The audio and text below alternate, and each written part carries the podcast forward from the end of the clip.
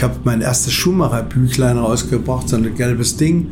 Ja, und als ich zum Schuhmacher bin, das war am Wochenende, wo er seinen ersten Sieg in Spa-Francorchamps hatte, bin ich am Samstag zu ihm hin. Er hat gesagt, die, der Hel möchte so was machen. Ich habe jetzt 100 Bilder zusammengestellt und wäre doch toll, wenn er was schreiben würde dazu.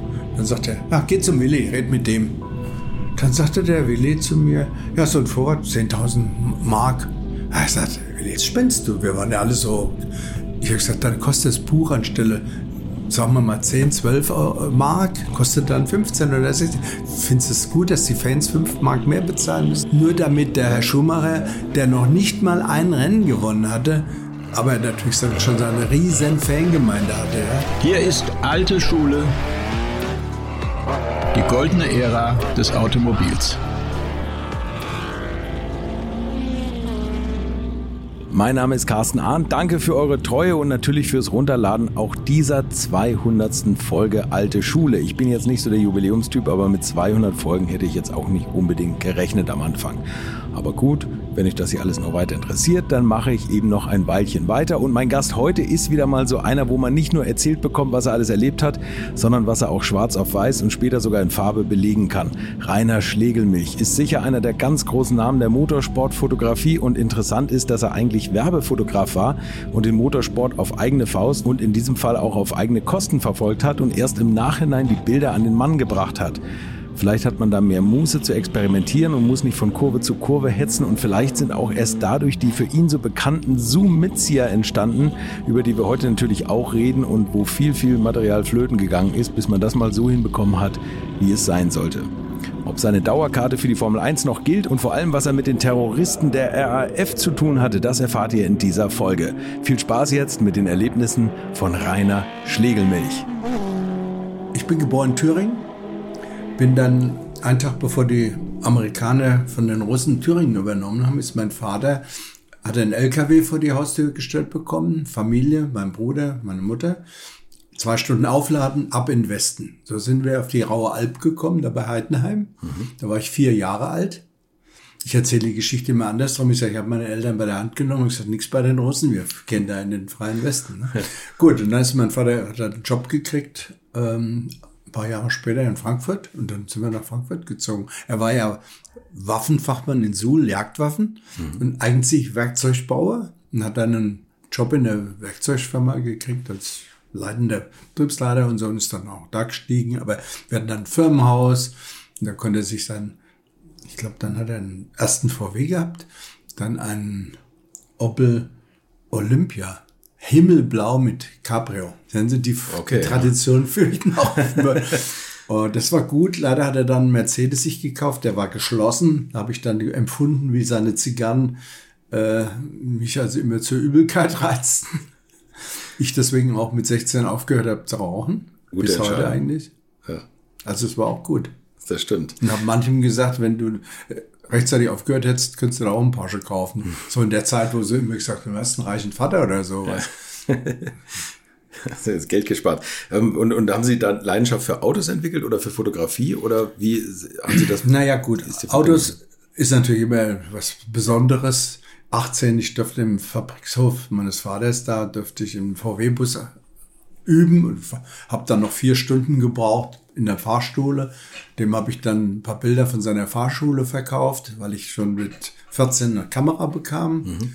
äh, zur Konfirmation und in der Foto AG in der Schule mich dafür interessierte und auch dann Magnum gelesen habe und so weiter, die schönen Fotozeichnungen, das hat mich schon fasziniert. Habe dann im Gegensatz zum Wunsch meines Vaters, der mich gerne zum Jurist äh, als Jurist gesehen hätte dann und ich schon sieben Jahre Latein über, überlebt hatte, habe ich gesagt, jetzt reicht's mir. Ich kann mich nicht noch mal ein paar Jahre hinsetzen und lernen. Das ist nicht mein Baby. Ich will Fotograf werden. Okay, dann kommst du mal mit. Ich hatte mir Wolf und Tritschler vorgeführt. Alles Leute, die sagen, ganz schwerer Beruf, ganz schwierig und Geld verdienen und so.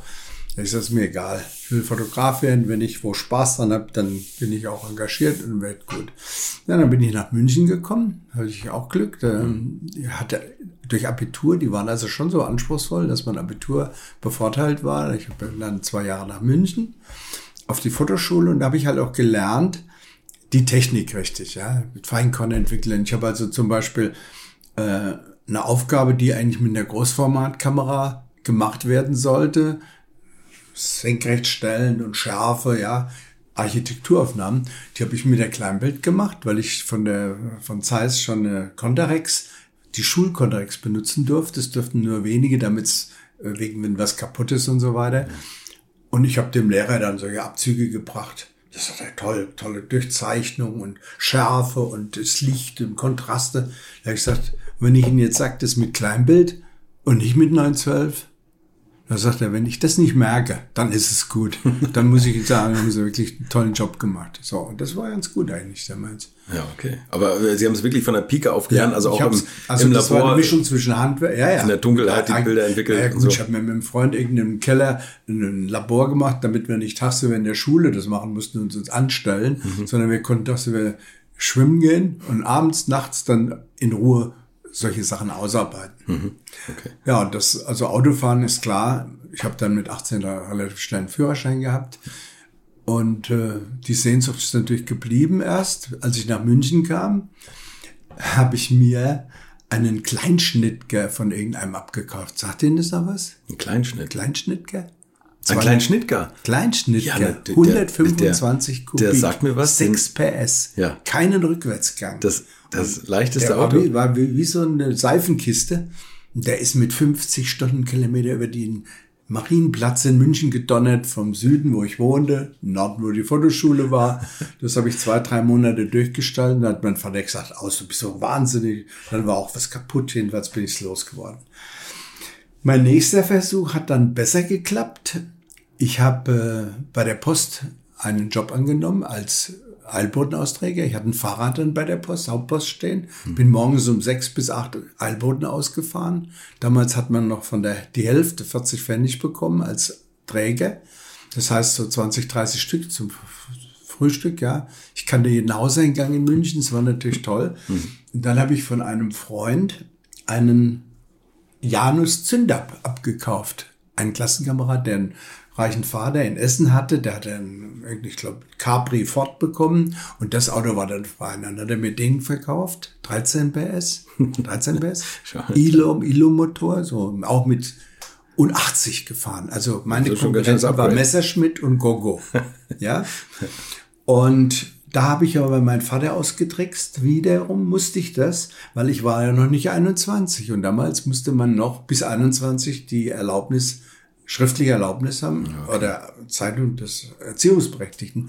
Ich hatte aber eine Freundin und deren Mutter hat es nicht so gesehen, weil ihr Mann auch gerade erst einen Führerschein machte. Und da war es toll, dass ich das schon hatte alles und so weiter. Hat die natürlich für mich unterschrieben und ich konnte meinem Vater eine lange Nase machen. Das war auch das Auto, wo ich also mit das schönste Erlebnis hatte, eine Reise über die Alpen. Ich bin nämlich zu meinem 1962er Monza mit diesem Auto von Ludwigshafen, wo ich gearbeitet habe. Ich hatte dann schon einen Job nach der Fotoschule. Äh, hatte ich einen Vertrag als, als Fotograf für Werbung und Schrott und solche und der Chef war der Chef vom Schrottlager noch. Okay. Nur dass man mal sieht, wie das so zusammengepasst hat. Handwerksbetrieb in der Firma. Und da bin ich also nach fünf Uhr mit dem Auto gesetzt und bin dann über die Alpen, über den Gotthard, bei Vollmond und immer wieder mal irgendwo Anlauf genommen, dass er aus dem in den zweiten Gang kam mit 15, 20 Stundenkilometer. Aber es war göttlich, ja. Keine Menschenseele da oben. Und dann, als es runterging, dann hat das Auto natürlich an Geschwindigkeit sehr zugenommen. Da bin ich dann mit 90 gefahren, immer voll, was der vierte Gang hergab. Das war dann ein Erlebnis. Habe mich dann morgens zu meinen Freunden, die hatten ein Zelt. Ich hatte gewusst, Monza, Campingplatz, kannst du bei uns im Zelt schlafen. Da habe ich mich dann um 6 Uhr reingeschlichen, habe noch zwei Stunden geschlafen. So, das war so meine, meine ersten Autoerfahrung. Ihre, Ihre Abschlussarbeit war auch Rennfahrerporträts, oder? In der Fotoschule. Äh, ich war in der Fotoschule ziemlich am Ende, also da gab es dann, ich war kurz in Vorbereitung für die, für die Abschlussarbeiten und da lernte ich einen jungen Mann kennen auf irgendeiner Party, Weinhändler, 28 Jahre, zwei Liter Carrera Porsche, rot, offen, Bayer, richtig so ein richtiger Typ und sagte gleich, ah, du bist Fotograf. Da nehme ich dich mal zum Autorennen mit. Ich sammle nämlich Autogramme. Ich kenne die Rennfahrer alle und da kannst du mir doch tolle Bilder machen. Und ich sage, das wäre eine gute Idee. Ich habe ja. in ein, zwei Monaten nämlich Abschlussprüfung. Da könnte ich ja Gesichter. Ja, da gibt's tolle Leute und so. Gesichter, Porträts, Spannung. Dann sind wir also von Rosenheim nach zum Überschringen gefahren. Erstes Rennen, 1000 Kilometer Rennen. Und da war schon die Fahrt sehr beeindruckend, schön, weil der hat zwei Liter, der ging 160, 180 und so. Das fand, ich, fand ich schon toll, das Leben. Hm. Und dann hat er mir gesagt, das ist der Jim Clark und das ist der Graham Hill. Und ich hatte mir eine Karte besorgt, das war früher alles viel leichter. Und das fand ich toll. Und er sagte, wenn du willst, nächste Woche ist der große Preis von Francorchamps in Belgien, da können wir noch mal hinfahren. Ja, klar gebongt. Und da war es dann richtig diese Atmosphäre. Willi Mares, so Psychopath schon im Auto und hat tolle Bilder gemacht. Und dann standen dann vor mir alle Rennfahrer vor dem Start. Der Rennleiter hat denen dann noch ein paar Sachen erklärt. Ich konnte mich dahin und habe dieses herrliche Bild, das ist ja hier in dem Buch auch drin. Ja, Ah ja, genau, Bild. ja, genau. Das ist, das ist tatsächlich Bild. ganz bekannt, ne? ja. wo alle Fahrer im Halbkreis stehen bei der, bei der Jim Clark, Bruce, Bruce McLaren. McLaren. Da ist der Rodriguez Bruder von, von Pedro, der hieß Ricardo, war jung. Joe Siffert, äh, da links. Ferrari Vertragsfahrer, hat sich ein halbes Jahr später in Mexiko in einem Formel 2 Lotus um einen Baum gewickelt, war tot. Mhm. Der Bruder erst zehn Jahre später, ne? Der war ja noch ja, ganz am, großer am Porsche. oder? Bitte? Äh, ist der, hat der sich nicht am Nürburgring totgefahren, der Rodriguez, Bruder? Äh, der, der hat sich totgefahren und sein Bruder ist verbrannt in dem Ferrari vom Müller. 512 Ferrari, den hatte er äh, gefahren ja. und ist irgendwie, ich glaube am Norrisring. Am Norrisring meine ich, ja, ja, genau. Ja, ja, alle hier so, der alte Trantignan, der hat noch irgendwann im Bugatti in Monte Carlo gewonnen. Dann auch einen Graf, ähm, von ja, äh, Graf, ah ja, Godard bevor von Marsbergen, ein holländischer Graf, so wie der Tripson-Typ, ja, nachdem ist die Familie dann auch, ich habe mit der Schwester dann noch einen tollen Kontakt gehabt, weil die hat Bilder von mir dann gekriegt und so weiter. Jack Brabham, bereits zweifacher Weltmeister. Also das ist schon eine schöne Geschichte hier, unser Schweizer Siffert. Und das ist das Bild, was entstanden ist, als sie noch ja, da stand äh, hier der, quasi der, der, der Rennleiter, Rennleiter hat genau. den Moralpredigt gehalten. Da waren Sie noch Fotoschüler sozusagen. Da war ich noch das Fotoschüler, war also ganz, ganz am Anfang, ein ganz frühes Bild. Da habe ich noch unter dem Gesichtspunkt, aber auch, also fotografisch, da wird man richtig, das, also das Erlebnis, ja. Ich hatte auch nach der Fotoschule, hätte ich auch, sagen wir mal, zum Stern gekonnt oder so. Aber ich wollte nicht in Kriegsschauplätze. Das hat mich nicht, also Korea und sowas. Ah, okay. Äh, das hat mich nicht so gezogen. Aber journalistisch habe ich unheimlich gern alles Mögliche gemacht. Bin deswegen auch quasi dann relativ schnell selbstständig geworden.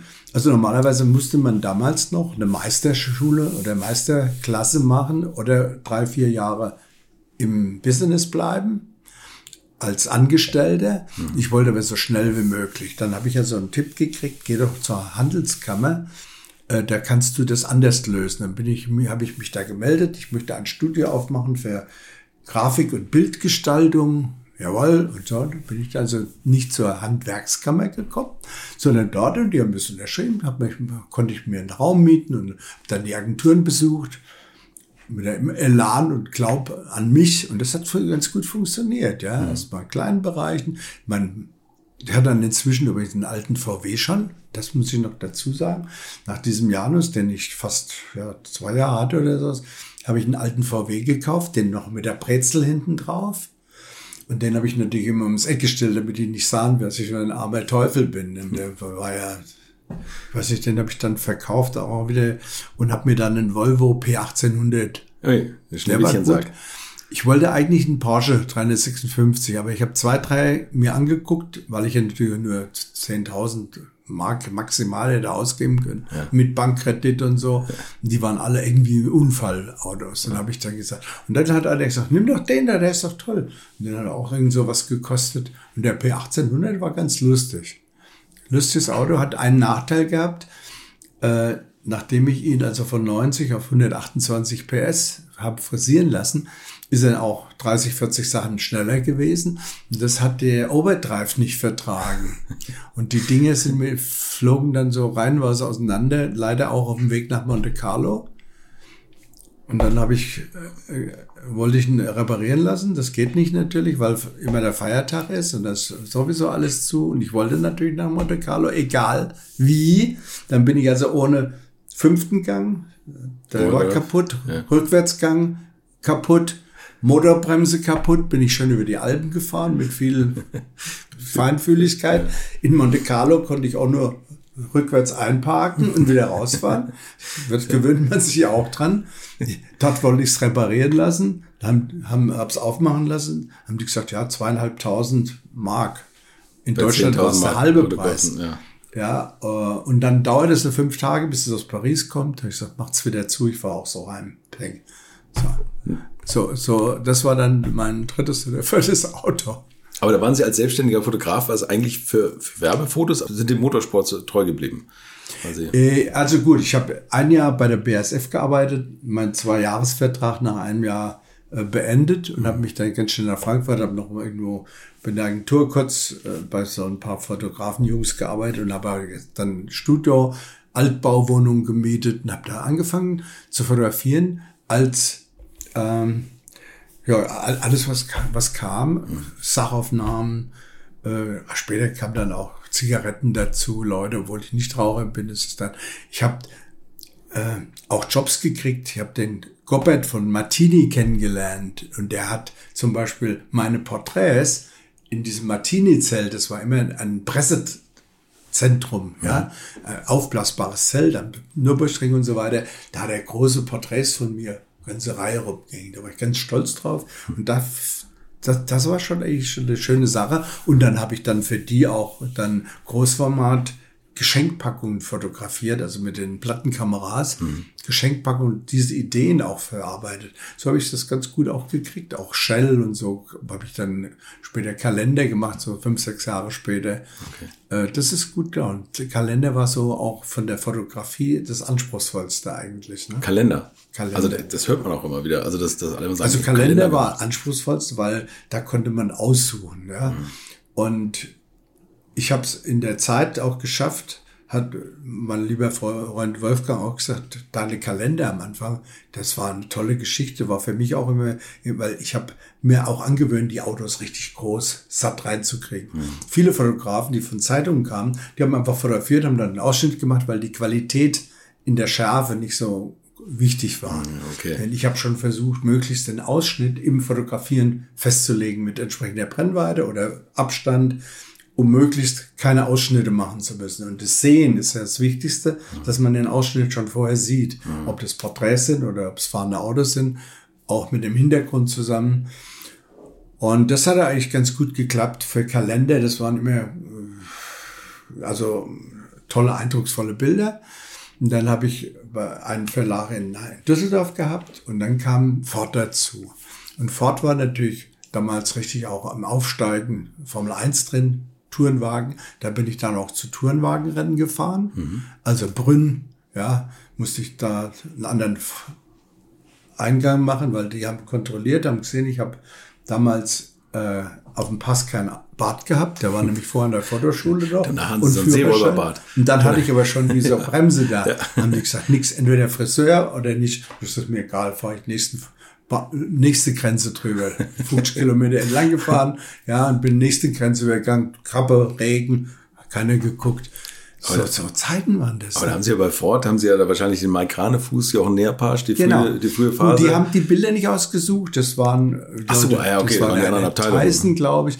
Das war Marketing. Aber da war es toll, da habe ich 20, 30 Bilder an die Wand geknallt, dann haben wir weggenommen, weggenommen und dann waren das zum Schluss 13 Bilder. Das, die haben natürlich Marketing technisch gedacht und dann war das so, da hat jeder Händler hat so 100, 200, 500 die großen Kalender genommen und die haben vielleicht zwei, drei Mark gekostet für den Händler. Mhm. Insofern war das eine tolle Werbung. Oben tolle Streifen drauf. ich habe mir auch 100 oder sowas dann geben lassen, klar, mhm. mit meinem Namen Studio drauf und das war natürlich super. Und das Tollste war, dass ich für jeden Kalender 40 Pfennig bekommen habe. Das muss man sich mal vorstellen, Und wie wenn viel das die, war. wenn die 120, 330.000 Stück gedruckt haben, Ja. da kam was zusammen. Ja, das war toll. Und ab 100.000 gab es dann nur noch 25 Pfennig. Aber das war, das war toll. Das ist solche Batzen. Ja. Zu der Zeit, ja, klar. Und ja, dann kam diese, diese Benzinkrise sozusagen, Mhm. ja, wo ich zwar eine Sondergenehmigung hatte am ersten Sonntag, weil ich sagte, ich muss zum Eilboden und Bahnhof. Habe ich mich so geschämt, mit dem Porsche da in der Stadt zu fahren, dass ich es beim zweiten Mal, das war ja noch mal so ein Sonntag, habe ich das Auto daheim gelassen. Das kann ich nicht machen. Bin mit, mit dem Fahrrad gefahren zum Bahnhof, das ist ein bisschen weit in Frankfurt. Na, auf jeden Fall dann kam pl- plötzlich kein, kein Ford mehr zu mir, sondern rief eine Druckerei an. Das war, glaube ich, Mohn. Und sagt, der Schlimmig, Sie haben doch immer die Kalender, jetzt schicken Sie noch ein paar Bilder zu uns. Wir wollen auch, wir machen den Kalender jetzt für Ford. Und ich sage, ja, und was zahlen Sie dafür? Ja, wir können höchstens 500 Euro, äh, Mark, Mark damals Insgesamt, für, ja. für ein Bild bezahlen. Boah, ich sag, das ist ja hart. Ich glaube, ich habe Ihnen ein oder zwei Bilder geschickt, die auch drin waren. Aber das war happig, ne? Das, da da war, habe ich richtig kapiert, wie plötzlich Geld da ist und nicht mehr da ist. Ja, klingt so. Und es war 73 oder 74? Das war Und- 74, das war dann diese, diese Krise. Und ich habe immer ein Problem, mit Leuten was zu machen, die Terroristen mal sehr nahe standen. 1972 gab es bei Ihnen was, wo Sie der RAF mal über den Weg gelaufen sind. Und, und die RAF mobil gemacht haben, sozusagen. Ja, es gab eine Das war meine Lieblingsgeschichte. Also, äh, man muss also dazu sagen, ich habe meinen zweiten Porsche, nachdem ich irgendwann 67 oder sowas den ersten gekauft hatte. Ich habe aber dann den Herrn Piech kennengelernt auf der Tagafloyo. Da war er schon als äh, zukünftiger Rennleiter. Also damals war er schon Rennleiter, aber dann für 917er, der war gerade schon von ihm entwickelt worden und so. Und er im Anzug als einziger, Tiger Floyo, lief er da rum, das war toll. Wir waren damals eingeladen von Porsche, dadurch hatte ich auch eine andere Nähe. Und dann habe ich ihm erzählt, ich bin Porsche, können Sie mir ein paar Tipps geben und so. Sagt er, ja, vielleicht warten Sie noch ein Vierteljahr, dann haben wir ein faltbares Ersatzrad, dann wird der Tank größer, dann haben Sie einen größeren Tank. Ah, schon tolle Idee. Dann habe ich gesagt, wie ist es denn? Ich würde gern so schwarz, alles chromig, das sieht ja nicht gut so schön Rallye schwarz haben. Nee, das können wir noch nicht machen, das wäre alles einzeln. Das ist ein Jahr später gemacht worden und ich habe das alles, ich habe die meine ganzen Chromringe und so Scheibenwischer habe ich alles abmontiert, geschmirgelt, habe es matt schwarz gespritzt im, ba im Backofen, dass es also sozusagen eingebrannt war. Und mein Porsche war schon so, ja. Ja. Und ich weiß nicht, war glaube ich dann der dritte Porsche, stand ja immer vor meinem Haus, vor der Haustür, hatte noch keine Garage. Und eines Morgens gehe ich raus, da war er weg. Ganz einfach. Denke ich, na, geklaut worden. War relativ neu. Ruf's gleich Porsche an, dass ich einen neuen krieg. Ich hatte nach vier Wochen einen neuen Porsche. Das, war, Und- das waren Zeiten. Das war, nee, das war, glaube ich, sogar mein vierter Porsche. Weil der dritte, den hatte ich mir mal in einem meiner S- Traumfarbe, ein sattes Dottergelb eines Ferraris, den ich gesehen habe, geschickt. Hab den Muster geschickt. Sonderfarbe, Lackierung. Dann bin ich erst nach Lommel, habe noch für Ford Capri fotografiert, den Job. Und dann bin ich mit meiner Frau damals, meine erste Frau, nach zur Tagafloyo gefahren. Und dann sind wir so schön ein, zwei Jahre bevor die Autobahn durchgebaut wurde, nach, an Bellinzona vorbei, musste ich durch die Stadt fahren noch. Und ich stehe an der Verkehrsampel und auf einmal tut es einen Schlag hinter mir. Da hat irgend so ein polnischer LKW-Fahrer das irgendwie nicht gesehen, dass da ein knallgelber Porsche vor ihm steht, oder? Er war so begeistert. Jedenfalls hat er so Flip-Flops angehabt und knallte da drauf. Und zu meinem Glück war der Arzt von Bellinzona auf der anderen Seite, sah das und hat gleich gesagt, der von Porsche hat da keine Schuld, weil da kommen ja dann die Leute und reden und so weiter. Ich habe jedenfalls meine Frau im Hotel gelassen in Bellinzona, die musste sich von einem leichten Schock erholen. Ich bin zurück mit Mietwagen, bin bei mir übernachtet in Frankfurt wieder, ja, habe aber vorher noch abends um elf oder was einen Porsche bei Herz mir geholt, weil ich sagte, die Versicherung zahlt das ja, konnte aber nur eine Dame bekommen. Das war ein 60 PS Porsche. Das war hart. Ja, das Das stimmt. war sehr hart. stimmt, ich ja. hatte nämlich immer nur diesen 130 PS S. S ja. Okay. Jedenfalls habe ich sie dann am nächsten Tag abgeholt mit diesem Porsche und dann haben wir die Tage, äh, sind wir runter nach Neapel und dann mit dem Schiff und so weiter. Also das hat dann geklappt. Aber wie gesagt, äh, das war mein dritter und der, der, der vierte, der dann vom Haus plötzlich verschwunden war. Ich noch einen Porsche bekommen. Dann war ich noch, also alles normal. Damals war eben RAF und die haben großes Interesse gehabt an Porsches, an ISO Revolta, an Alfa Romeo. BMW, die hießen ja mal Bader-Meinhof-Wagen. Ja, ja, ja, ja, ja, ja. Die Kapitalistenvereine also haben immer die, die teuersten Autos Ich habe mich aber damit, ich dachte, das, naja gut, vielleicht, aber ich habe keinen Draht dahin gehabt. Im Sommer reisen wir häufig im Inland und über die Landesgrenzen hinweg und passend dazu möchte ich euch meinen heutigen Partner vorstellen, der ein wichtiger Reisebegleiter für euch ist, NordVPN. Denn wenn ihr gerne sicherer im Internet unterwegs sein wollt, dann ist das hier meine persönliche Empfehlung für euch. Ich selbst nutze auch NordVPN und gerade während der Reisezeit, wo man ständig in irgendwelchen offenen WLANs eingeloggt ist, ist so ein doppelter Boden Gold wert. Denn ihr seid nicht mehr so leicht angreifbar, sondern surft quasi durch einen Tunnel, der euch vor Angreifern schützt. Aber nicht nur das, ihr wählt auch aus, über welches Land ihr auf die Seite zugreifen wollt und wenn ihr zum Beispiel auf die Mediathek eures Heimatsenders zugreifen wollt, die im Ausland gesperrt ist, dann wählt ihr einfach einen Server aus Deutschland aus und schon funktioniert das wieder. Und bevor ihr mir jetzt schreibt, es mag sein, dass es auf speziellen Seiten nicht funktioniert, ich habe es selbst ausprobiert und bei mir und den Mediatheken, auf die ich zugreifen wollte, hat es ohne Probleme geklappt. NordVPN stellt schließlich 5700 Server in 60 Ländern zur Verfügung und man kann mit einem Klick den Server wechseln. Wenn ihr Fragen dazu habt, kontaktiert am besten direkt den Kundenservice. Das Team hilft euch an sieben Tagen in der Woche bei jeglichen technischen Angelegenheiten. Wenn ihr das Zwei-Jahres-Paket von NordVPN einmal testen wollt, dann könnt ihr das jetzt mit tollen Rabatten machen. Geht einfach auf www.nordvpn.com slash autopodcast und das Ganze natürlich ohne Risiko, denn ihr habt eine 30-tägige Geld-Zurück-Garantie.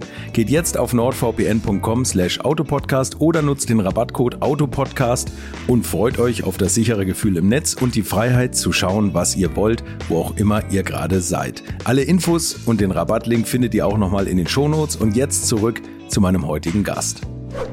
Und ich weiß noch, ich war noch auf einem in Dudenhofen, da ist der Huschke von Hanstein sogar noch ein Rundenreck, also einen Dauertest mitgefahren ähm, für Opel, für die habe ich natürlich auch inzwischen gute Kontakte gehabt. Ich war auch ein Vertrauensmann relativ bei den Dudenhofen, war das äh, Teststrecke, hm. ja. Und äh, da höre ich noch irgendwie, dass der Bader erwischt wurde, ja, in und zwar zwei Kilometer von mir weg am Hessischen Rundfunk. Hm. Ähm, Garage, er hat ein Auto dabei gehabt, ein Porsche, habe ich mir auch noch nichts gedacht dabei. Und äh, am nächsten Tag bin ich weggefahren nach Holland, nee, nach, nach Spa-Francorchamps zum Formel-1-Rennen.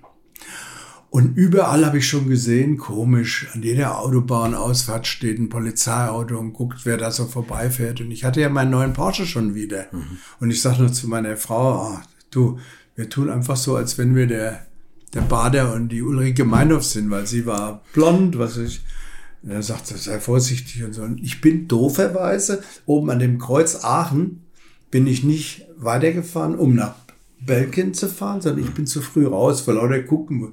Und habe meiner Frau gesagt, nein, die nächste Ausfahrt fahre ich wieder zurück, ist kein Thema. Ja. Und ich fahre raus, da springen gerade drei Polizisten mit Maschinenpistolen, ja, auch der Außer, die hatten mich anscheinend verfolgt, weil ich, die haben irgendwas anderes erwartet, sind hinter mir her, haben aber gesehen, dass ich da auch raus bin, ja, okay. um wieder zurückzufahren. Ja. Da sind die, haben die gebremst, sind über die Autobahn gesprungen.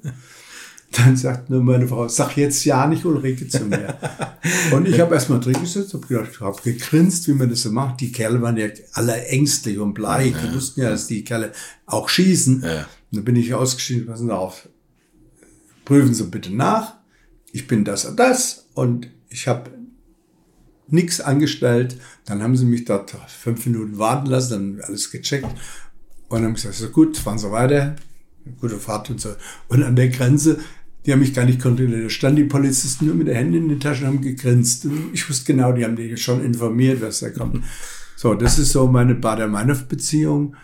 Das Auto selbst war dann, äh, also die sind natürlich zu mir gekommen. Das die Geschichte ist witzig. äh, um mich auch zu überprüfen. Und da kamen also zwei relativ hohe Leute vom BKA und ich Jeans, Hosenträger, äh, lange Haare, also sehr ähnlich dem Badeaussehen, so Schnauz, ja. Und äh, hatte noch alte Musketen an der Wand hängen, die ich irgendwo in Portugal so toll fand, so Hinterlader, mhm. die man eigentlich nur mit, mit Waffenbesitzschein oder so, hat die gar nicht interessiert. Da haben sich mit mir unterhalten, haben die schon gemerkt, dass also von meinem Denken alles nicht gepasst hat. Da haben sie gesagt, wollen Sie Ihr Auto mal sehen? Kommen Sie doch nach Wiesbaden, zeigen wir es Ihnen mal, können Sie es auch identifizieren. Und da stand das Auto, aber es war plötzlich Aubergine gespritzt, ein gelber Porsche Aubergine gespritzt, mich reingesetzt, Seitentür, Tasche aufgemacht.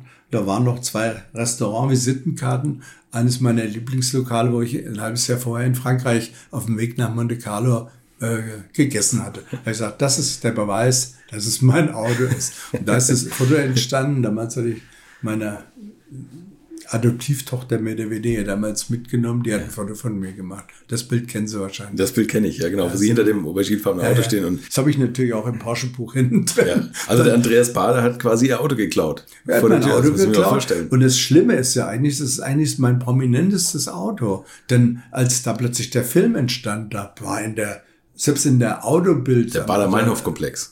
Der, genau. Das, ne? Ich war, Bild am Sonntag war mhm. eine so, ja, Doppelseite Geschichte über mein Auto drin. Da ich gesagt, das habe ich selbst nie geschafft. Wenn ich ein Verbre so ein Halunke gewesen wäre, hätte ich das natürlich hingekriegt. Aber äh, so eine tolle Story da über mein Auto, das, das schön. leider eher berühmt gemacht habe, nicht ich. Aber das Auto, wo das verblieben ist, weiß man nicht, oder? Äh, wir haben es später versucht rauszukriegen. Auch Journalisten haben alles versucht. Ich habe es also nicht hingekriegt. Die Daten waren einfach 30 Jahre also ich habe vor 10, 15 Jahren mich äh, ernsthaft mit beschäftigt. Danach sind alle Sachen gelöscht. Mhm. Das war jetzt so eine Zeit, wo der BKA äh, erst anfing, überhaupt Daten, ja, ich weiß nicht, die haben so ein paar, also nur Textnachrichten, die konnten Kilobyte Daten ja, übertragen. Na klar, die hatten ja damals ja, ja also, nichts. Äh, Aachener Versicherung hat auch nichts mehr gehabt. Die löschen ja auch alles nach mhm. zehn Jahren. Also ich habe ein paar Leuten gesagt, probiert's rauszukriegen aber nichts. Ich habe keine Unterlagen mehr gehabt. Ich nehme an, ich habe das damals alles abgegeben. Dem BKA war vielleicht ein Fehler. Mhm. Sonst hätte ich irgendwelche Nummern noch gehabt. Mhm. Das wäre sicher lustig gewesen. Schon, weil, oder? Weil Jetzt. Porsche und Ferrari sind eigentlich Autos, die man nicht einfach verschrottet so. so sondern eigentlich behält. Aber irgendeiner, der muss jetzt, also er ist gelb unten drunter, ein Sonderlack, Auberginefarben schlecht übergespritzt wahrscheinlich. Ja, schwarze, ja, ja, schwarze, schwarze Chromleisten muss er gehabt haben. Ja, ja. Hat er Einschusslöcher gehabt? Nein. Aber nee, das war ja, das Auto das stand ja er, richtig. Nee, das hat er nicht gehabt. Aber wie gesagt, ich nehme an, dass der Besitzer, des, der, der, der war nicht sehr professionell lackiert, das habe ich schon gesehen, ja. dass der wahrscheinlich irgendwann auch eine Kur unterzogen wurde, wodurch alle Spuren vernichtet ja. sind. Und, und unterm Sitz klemmt vielleicht noch die eine oder andere Visitenkarte nobler Restaurants. Das, das wär, also es gibt ja Leute wie der Baguetti, der hat bei der Tagafloyo immer äh, Kaugummis unten angeklebt, die er vorgekaut hat, dass er die nur nehmen musste und in den Mund stecken. Sowas hätte man aber gleich die, also das Auto haben sie aufgehoben, weil damals diese Prozesse liefen und die hatten ja zum Beispiel in Heidelberg, hatten die ja äh, in amerikanischen Kasernen, haben die ja Anschläge verübt. Mhm. Und da konnte man an den, an dem Sand und so, an Fußspuren und so, an Schuhen, konnten die erkennen, wer da war und wer nicht war, durch genaue Identifikation. Und deswegen haben die eben auch solche Autos zwei Jahre noch aufgehoben, mhm. um bei der Spurensicherung eventuell noch was zu finden. Jedenfalls, das Auto hieß damals, bleibt noch hier. Äh, sie haben eh nur das Auto. Da war das Interesse für mich eigentlich erloschen. Ja. So, und Sie sind mit immer auf Achse zu allen möglichen Formel 1 Rennen gefahren. Haben Sie sich irgendwann auf, auf Formel 1 spezialisiert eigentlich oder, oder gesagt, ich mache alles an Motorsport, was äh, kommt? Nee, nee, es fing eigentlich anders an. Ich habe, der Freund von mir, der ist auch nach Le Mans gefahren. Hm. Und das fand ich auch toll, weil mich hat fasziniert, dass dieselben Leute, die äh, Formel 1 gefahren sind, zum Beispiel die ganzen Ferrari-Fahrer, die sind dann auch in Le Mans gefahren. Und die Autos fand ich ja fast noch viel reizvoller, solche GTOs, Testarossa und sowas. Boah. Und da ist, also das erste Jahr ist noch Phil Hill mitgefahren, ja, der Weltmeister in der Formel 1 61, weil den ich leider verpasst habe, weil 62 war mein erstes Jahr. Hm. Und mit dem bin ich auch später, habe ich mich angefreundet. Seine Frau war aus Leipzig. Ja, toller Typ. Ja. Und dann habe ich ein paar schöne Bücher geschenkt und so. Und vor zwei, ne, zwei, drei Jahren, habe ich diese Bücher wiedergefunden. Und zwar hat sein Sohn, auch Rennfahrer, äh, auch in Amerika, hat das ganze Haus mit allen Utensilien äh, an Sotheby's oder was gegeben.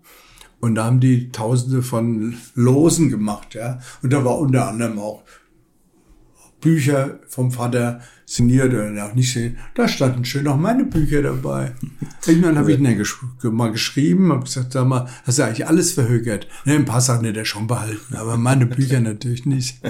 Aber ich glaube, eine, eine, Uhr hat er behalten, die der Vater von Le Mans bekommen hat. Aber so ist es halt.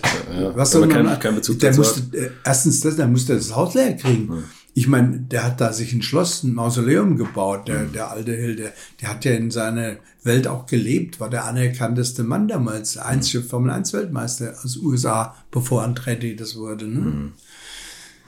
Also, er war ein toller Bursche. Ähm, ich mochte den schon. Also, so Fahrer kennenzulernen, war natürlich für mich äh, ein anderes Erlebnis als für Wolfgang zum Beispiel, der da gleich so mit Haug und so richtig reinwuchs. Wolfgang Wilhelm meinst du? Wolfgang Wilhelm, der jetzt gerade bei mir auch zu Gast war. Ja. Ähm, weil ich, wie gesagt, seine Story natürlich ein bisschen kenne, aber jetzt nochmal intensiver erlebt habe, aus seiner Perspektive, ja. Ich habe ich war ja der einzige Deutsche fast. Da war ja, zu meiner Zeit gab es einen Dr. Benno Müller, das war ein Arzt, der war befreundet mit dem Chefredakteur von Automotor und Sport hm. und hat dadurch ein paar schöne Bücher auch gemacht, hat sich nur für Porträts interessiert. Und ich habe ihn nur so durch den meinen Freund vorgestellt bekommen, der natürlich alles kannte als großer bayerischer äh, Fan, ja. Hm. Und der hat uns bekannt gemacht und dem hat es gefallen, dass ich also als Fotograf, Profi auch richtig da dran bin. Und das Interessante war, ich habe da noch keinen so einen Zugang zur Presseabteilung gehabt. Da hat er gesagt, Herr Stenkewitz, wenn Sie wollen, ich fahre immer Samstag nach Hause. Ich kann es nicht ertragen, wenn einer meiner Freunde stirbt. Wenn Sie meinen Fotoausweis haben wollen, ich gebe Ihnen den, der ist bei Ihnen ja gut aufgehoben. So habe ich ein, zwei Mal von ihm nur Strengausweise bekommen. Das okay. war, habe ich nur im Kopf und deshalb fand ich auch toll. Später war das ja auch alles einfacher. Mein Freund ging nach Monte Carlo, als ich das erste Mal mit bin.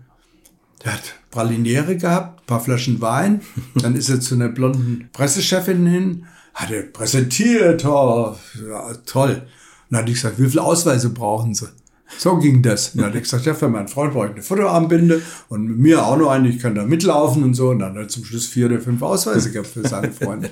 So ja, war da gab es ja noch kein Ebay, wo man es versteigern konnte. Aber so war das halt eine schöne so Zeit früher. Ich habe in meinem Buch drin, da habe ich mal so die ganzen mit den Bildern noch von mir, die meistens ja auf den Armbinden drauf waren. Ja. die schon sehr Bader-Meinhof-ähnlich äh, damals die Zeit war, aber ich wurde dann immer kultivierter. Ja. Nur mit den Haaren klappt das nicht. Die wollen und wollen nicht ausfallen. Ja? Deswegen muss ich immer noch einen Friseur regelmäßig Wie, wie zynisch das mir gegenüber zu sagen. Na, Ihnen gegenüber nicht. Ich weiß auch nicht, ich habe gute Gene. Sagen wir mal so, das ist mein, meine Mutter hatte Haare bis, und das ist natürlich schon schön. Ja wenn man auch sagen kann, man hat irgendwas Positives. Wenn Sie jetzt, äh, wo, wo Sie gerade sagen, wie einfach das damals war, an die Tickets zu kommen, was ja auch einfach war, war die Fotos zu machen, zumindest die Fotopunkte zu finden. Man konnte einfach überall an die Strecke. Oder ich finde, wenn man die alten Fotos von früher sieht, dann sagt man, Moment, der stand da draußen in der Kurve, dazwischen war keine Leitplanke oder lag auf dem Boden. Also das war schon gefährlich. Ich ja. war wirklich an Stellen, wo eine Stunde später äh, einer rausflog und das Auto ausbrannte. Da habe ich schon drüber nachgedacht. Es war natürlich auf der anderen Seite auch schön. Ich konnte Erdbeeren suchen am Nürburgring, wilde Erdbeeren, äh, diese schönen kleinen. Und plötzlich hörte ich in einem Auto und dann konnte ich meine Kamera wieder nehmen, meinen Punkt anpeilen. Und dann kam der und flog über den Huppel und ich wusste genau, dann kriegst du. Also die Kombination war schön. Äh, das Risiko war schon klar. Aber sagen wir mal, die Fotostellen, die musste man sich schon selbst wirklich aussuchen. Es ist nicht so, dass man jetzt überall fotografieren konnte oder wollte, mhm. weil natürlich die spannenden Punkte waren einfach auch, wo der Hintergrund passte, wo der Winkel und also das Licht gut war. Das musste man sich schon nach fotografischen Gesichtspunkten raussuchen. Mhm.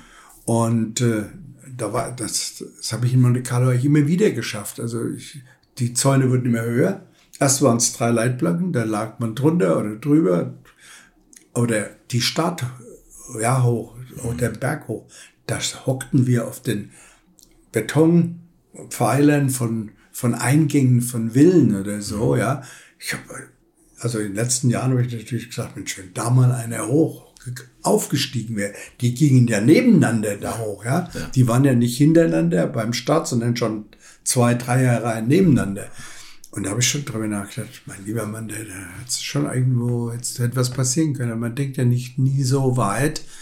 Allerdings gibt es natürlich immer Stellen, wo ich dann doch sagte, komm, das musst du nicht dir antun. Aber der Reiz war schon auch für mich besonders. Ich wollte ja auch nicht zurückstecken. Ich, ich gehöre nicht zu den Leuten, die sagen, ja, früher war alles anders, war viel toller. Ich habe gesagt, das hat auch seinen Reiz. Wir, wir sind sicherer. Natürlich ist der Abstand immer größer geworden in Kurven. Man hat das ausgebaut, hat Sand gemacht. Mhm. Fotografen würden immer weiter weg. Dafür würden die Objektive immer länger und schwerer. Das hat es ein bisschen ausgeglichen. Aber ich würde trotzdem sagen, es war immer noch eine Herausforderung. Ich habe ja auch eine besondere Technik, hat mich ja auch gereizt in der Formel 1, die nicht ganz so abhängig ist von solchen Dingen. Ich habe als 69 das Zoom-Objektiv von den Japanern eingeführt wurde. Mhm. Und da kam ja auch dann die Spiegelreflex und so weiter mit denen habe ich mir ein Zoom gekauft. Das war noch ein 50 300. Das konnte man also nur mit dem Stativ benutzen. Und hatte die Idee, wenn das Auto auf mich zufährt, dann kann ich das relativ gleich groß lassen, wenn ich zoome in einer mhm. längeren Zeit. Mhm. Und wenn der Hintergrund dann farbig ist, dann ist der wie eine Explosion. Mhm. Und das habe ich also gemacht in, auf der Tag auf Loyo mitgenommen, Straßengraben gesetzt. Da kann man also immer hören, wann ein Auto kommt.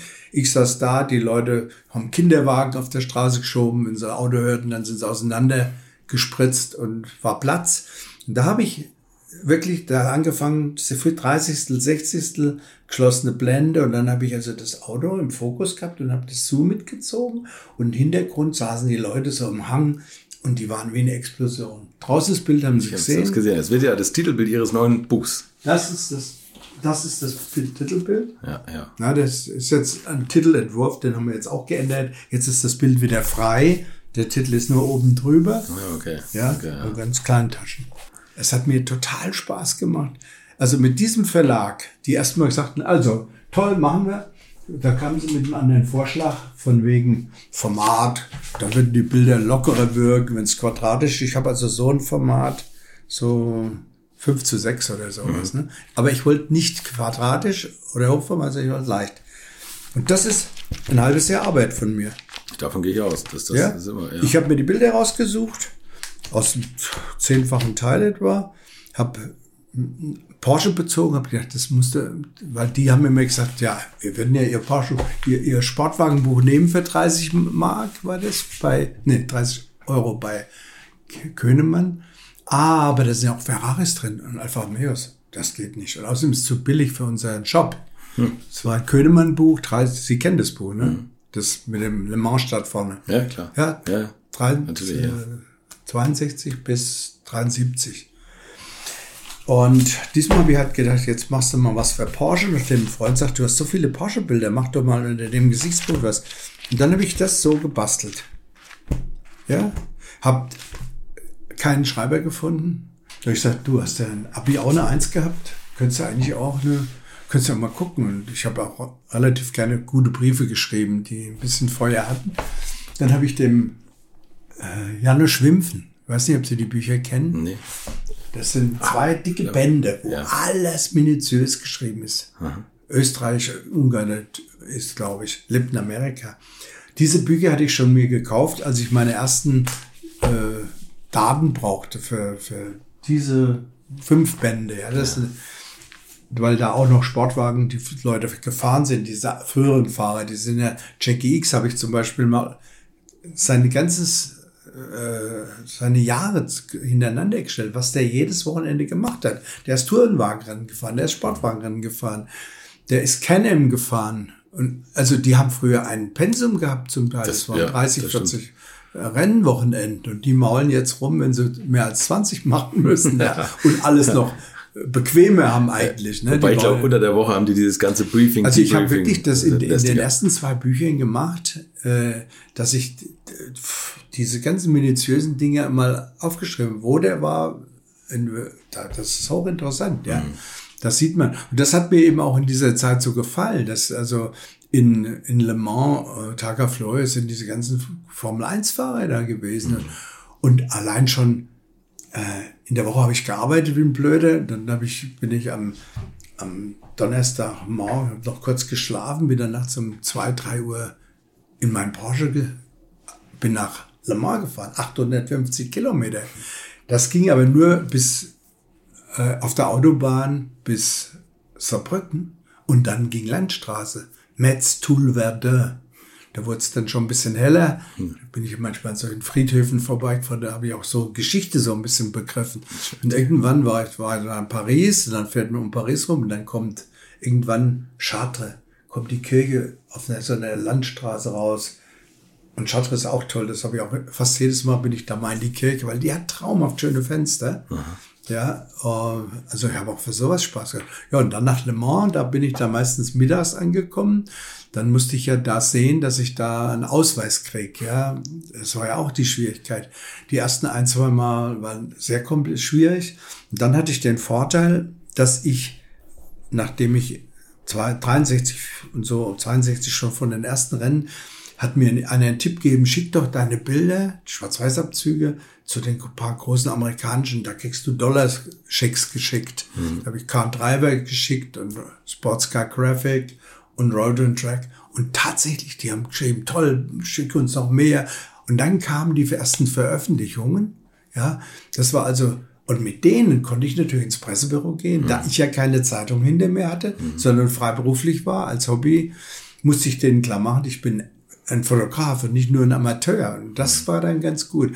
Und ich erinnere mich, gerade wenn wir darüber sprechen, ich war 63 Le Mans und kurz darauf habe ich den Günter Molder getroffen. Der war Chef der Flugrevue, äh, Chefredakteur mhm. bei Motorpresse, ja. wurde dann später Pressechef bei Daimler-Benz und der hat damals auch Rennen mit fotografiert. Also auch sehr professionell, hatte natürlich alle Unterstützung. Und ich hatte den auch durch meinen Freund kennengelernt. So, und der kam bei irgendeinem Rennen nach dem ersten Le Mans-Rennen zu mir und sagt, Donnerwetter, Herr Schlegmilch, ich habe Ihre Doppelseite gesehen in Automotor und Sport, denen ich auch ein paar Bilder geschickt hatte. Da hatten die von Ihrem Hausfotografen, Julius Weidmann, hatten die eine Doppelseite drin. Der hatte sonst immer mehr drin. Und von mir haben sie auch eine Doppelseite gemacht. Und da sagt er dann noch, der weil da habe ich wirklich mal gesehen, dass man auch nicht nur immer am selben, an derselben Stelle sitzt jedes Jahr, sondern dass man da rumlaufen kann und kann ganz tolle Bilder. Und ich hatte Glück, dass der Willi Mares plötzlich sein Auto irgendwo abstellen musste, weil es versenkt war. Und da kam er mit einem abgerissenen Ärmel an und es blutete. Oh, tolle Bilder. Ja, und dann ja, war das Bild, äh, wo ähm, der Vater vom Edgar Barth, ja, der ja, vom Vater Barth, vom der Jürgen, Vater, ja. der hatte, war ja aus Thüringen übrigens, mhm, ja, ja, genau. Der hatte einen Porsche gefahren, und diesen zwei Liter da, und dem war ein Rad abgegangen, kurz so ein paar hundert Meter vor der Box. Und damit er nicht disqualifiziert wurde, musste er selbst das Auto zur Box schieben. Dahinter waren natürlich alle wichtigen wie Huschke von Hanstein, alle haben es angefeuert und der arme Kerl hat und hing dann verzweifelt fertig, höchst und fertig an der Box, während die Mechaniker ein neues Rad drauf machten und dann ist er noch Achter geworden mit seinem Partner. Ja, ja diese Erlebnisse hatte ja. ich und dann waren da in der Ferrari, und das waren ja noch diese tollen Boxen, wo sie oben drauf saßen, ja, äh, ja, die, die ja, Zeitnehmer und so. Die, die Autos waren Techniker. davor. Ja. Da gab es keine Garagen oder sowas. Da war der Start, die Reifenstapel waren dahinter, die Leute saßen da oben drauf. Mhm. Die Ehefrauen haben die, Ich wollte gerade sagen, die Frauen haben mit der, ja, mit der Stoppuhr. Und da saß ja. dann ein John Surtees ja. und ein Lorenzo Bandini, die miteinander gefahren sind in Ferrari. Ja, das war ja, das, das roch übrigens, gab einen Geruch damals, auch nur noch ein, zwei Jahre.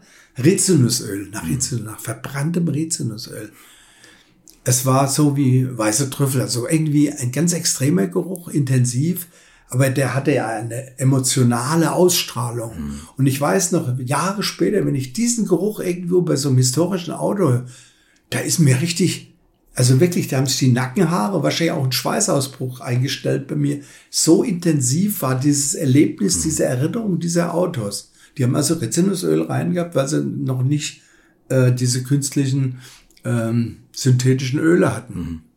Also das sind so kleine Erinnerungen, die einfach dazugehören. Sie haben ja mehrere Bände rausgebracht zu den verschiedenen Ehren. Und das finde äh. ich ganz besonders toll, weil da sind, also drei davon habe ich und da sind genau die Hochzeit für mich, wo ich, also die Schumacher-Ära jetzt mal von hinten angefangen, dann war Senna davor, Niki Lauda, mhm. davor war. Also Clark.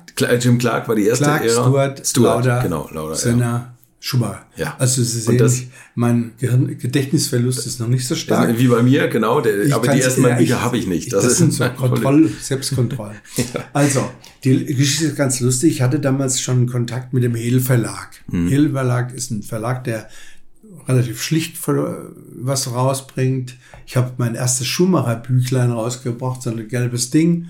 Ja, und als ich zum Schumacher bin, das war am Wochenende, wo er seinen ersten Sieg in, in Spa-Francorchamps hatte, mhm. bin ich am Samstag zu ihm hin, habe gesagt, die, der Hel möchte sowas machen. Ich habe jetzt 100 Bilder zusammengestellt und wäre doch toll, wenn er was schreiben würde dazu. Dann sagt er, ach, geh zum Willi, red mit dem. Dann sagte der Willi zu mir, ja, so ein Vorrat, 10.000 Mark. Er sagt, Willi, spend, spendst du? Wir waren ja alle so. Ich habe gesagt, dann kostet das Buch anstelle sagen wir mal 10, 12 Mark, kostet dann 15 oder 16. Findest du es gut, dass die Fans 5 Mark mehr bezahlen müssen? Nur damit der Herr Schumacher, der noch nicht mal ein Rennen gewonnen hatte, äh, aber natürlich schon seine riesen Fangemeinde hatte, ja. Auf jeden Fall, die Äras sind anders entstanden. Ich war irgendwann hat der Hale eine Grillparty gemacht und der hatte in einem wunderschönen Grundstück in Königswinter von dem, von der Familie Streve Mühlens hat er, das war, was weiß ich, das Elternhaus oder so, da hat er seinen Verlag drin gehabt. Mhm. Das war eine schöne Ambiente. Und irgendwann sitze ich neben einem netten Herrn, grau Bart und so weiter. Und dann sagt er, da müsst ihr euch mal unterhalten. Das ist vielleicht was für Sie, Herr Schlegelmilch.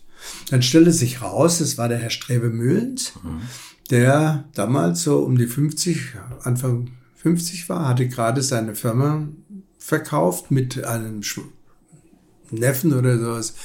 Das hat es auch ein paar Schwierigkeiten gegeben und er hatte gerade angefangen zu leben. Und zwar hat er sich Rennwagen gekauft, hat mit seinem Sohn Kurse besucht bei Martin Stratton. Oh ja, Ein toller okay. Typ, toller ja. Typ der, also den Tyrrell zum Beispiel bei den hysterischen, historischen, bei den hysterischen, historischen, passt beides, historischen ja. Rennen. Ja, ja.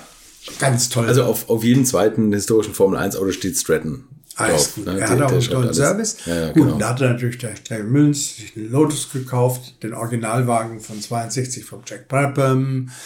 Dann hat er sich einen Ferrari gekauft. Da habe ich ihn dann auf der Millimilia auch getroffen mit eigener Mechaniker und sowas. Und, aber ein Vierzylinder, das ist ein bestimmter anderer Typ. Weiß ich. Also kein, kein äh, Zwölfzylinder, ein Vierzylinder. Der war dafür ganz gut geeignet. Auf jeden Fall hat er, haben wir uns dann zusammengesetzt. Oh, und dann sagt er, der Streber, das macht er. Dann sage ich, wäre es doch toll, wenn wir ein Buch machen würden. Ja, Sie haben doch da Spaß dran. Ja, finde ich schon interessant. Äh, ja, also historische über, über die Fahrt damals war also, meine Idee war natürlich schwarz-weiß. Das hat ihn auch gefesselt. Ja, habe ich gesagt, ich mache mal ein schönes Layout und so weiter. Und dann war es Interessanteste eigentlich, dass er sagte, aber das muss meine Frau sehen. Die ist Kolumbianerin und sehr tough, ja. Und dann habe ich das mit den beiden äh, präsentiert und sie hat es sehr fachmännisch durchgeguckt. Er sah mehr so eine euphorische Freude, ja. Dann sagte, eins muss ich sagen, das sieht so toll aus, das machen wir. Und dann haben wir gesagt, okay, wir machen Jim Clark. Dann habe ich das organisiert. Dann ist er mit mir zur Buchbinderei gefahren, nachdem es gedruckt war. Und wir haben 1800 Bücher jeder unterschrieben, nebeneinander sitzen, es war richtig schön, aufgeschlagen, verpackt und sowas. Also es war ein schönes Erlebnis.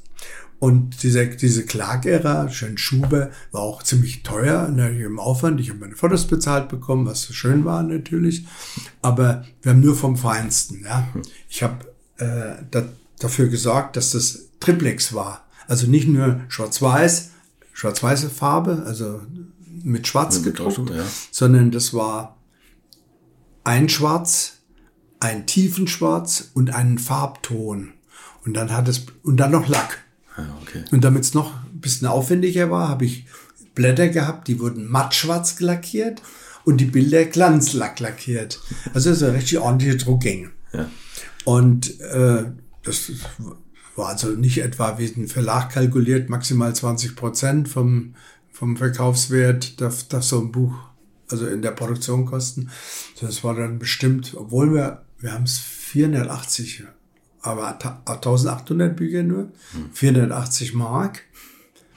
Und also ich glaube, den hat das Ganze bestimmt 40, 50 Prozent gekostet, diese ganzen Trau- Es war egal. Also, ja, okay. Er war, es war sein Buch und das hat er auch toll präsentiert. Ich habe ihn auch immer gleich als Ideengeber dazu und er war der Produktionschef, Verle Verleger heißt das, ja. Mhm. Verleger, ja.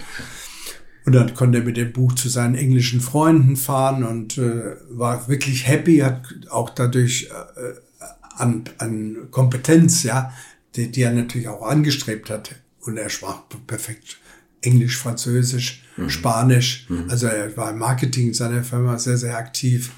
Dann St. Moritz, Cresta fahren, da hat er die richtigen Leute auch gekannt. Ja, das ist Ja, gut, das ist ganz klar. Ja. So ist er erzogen worden. Also jedenfalls hatten wir eine sehr herzliche Freundschaft und die haben wir heute noch. Und ich kam dann auf die Idee, wie wär's, wenn wir weitermachen? Wir machen auch noch eine Stewart. Das bietet sich an. Alle Bü Bücher waren signiert und nummeriert.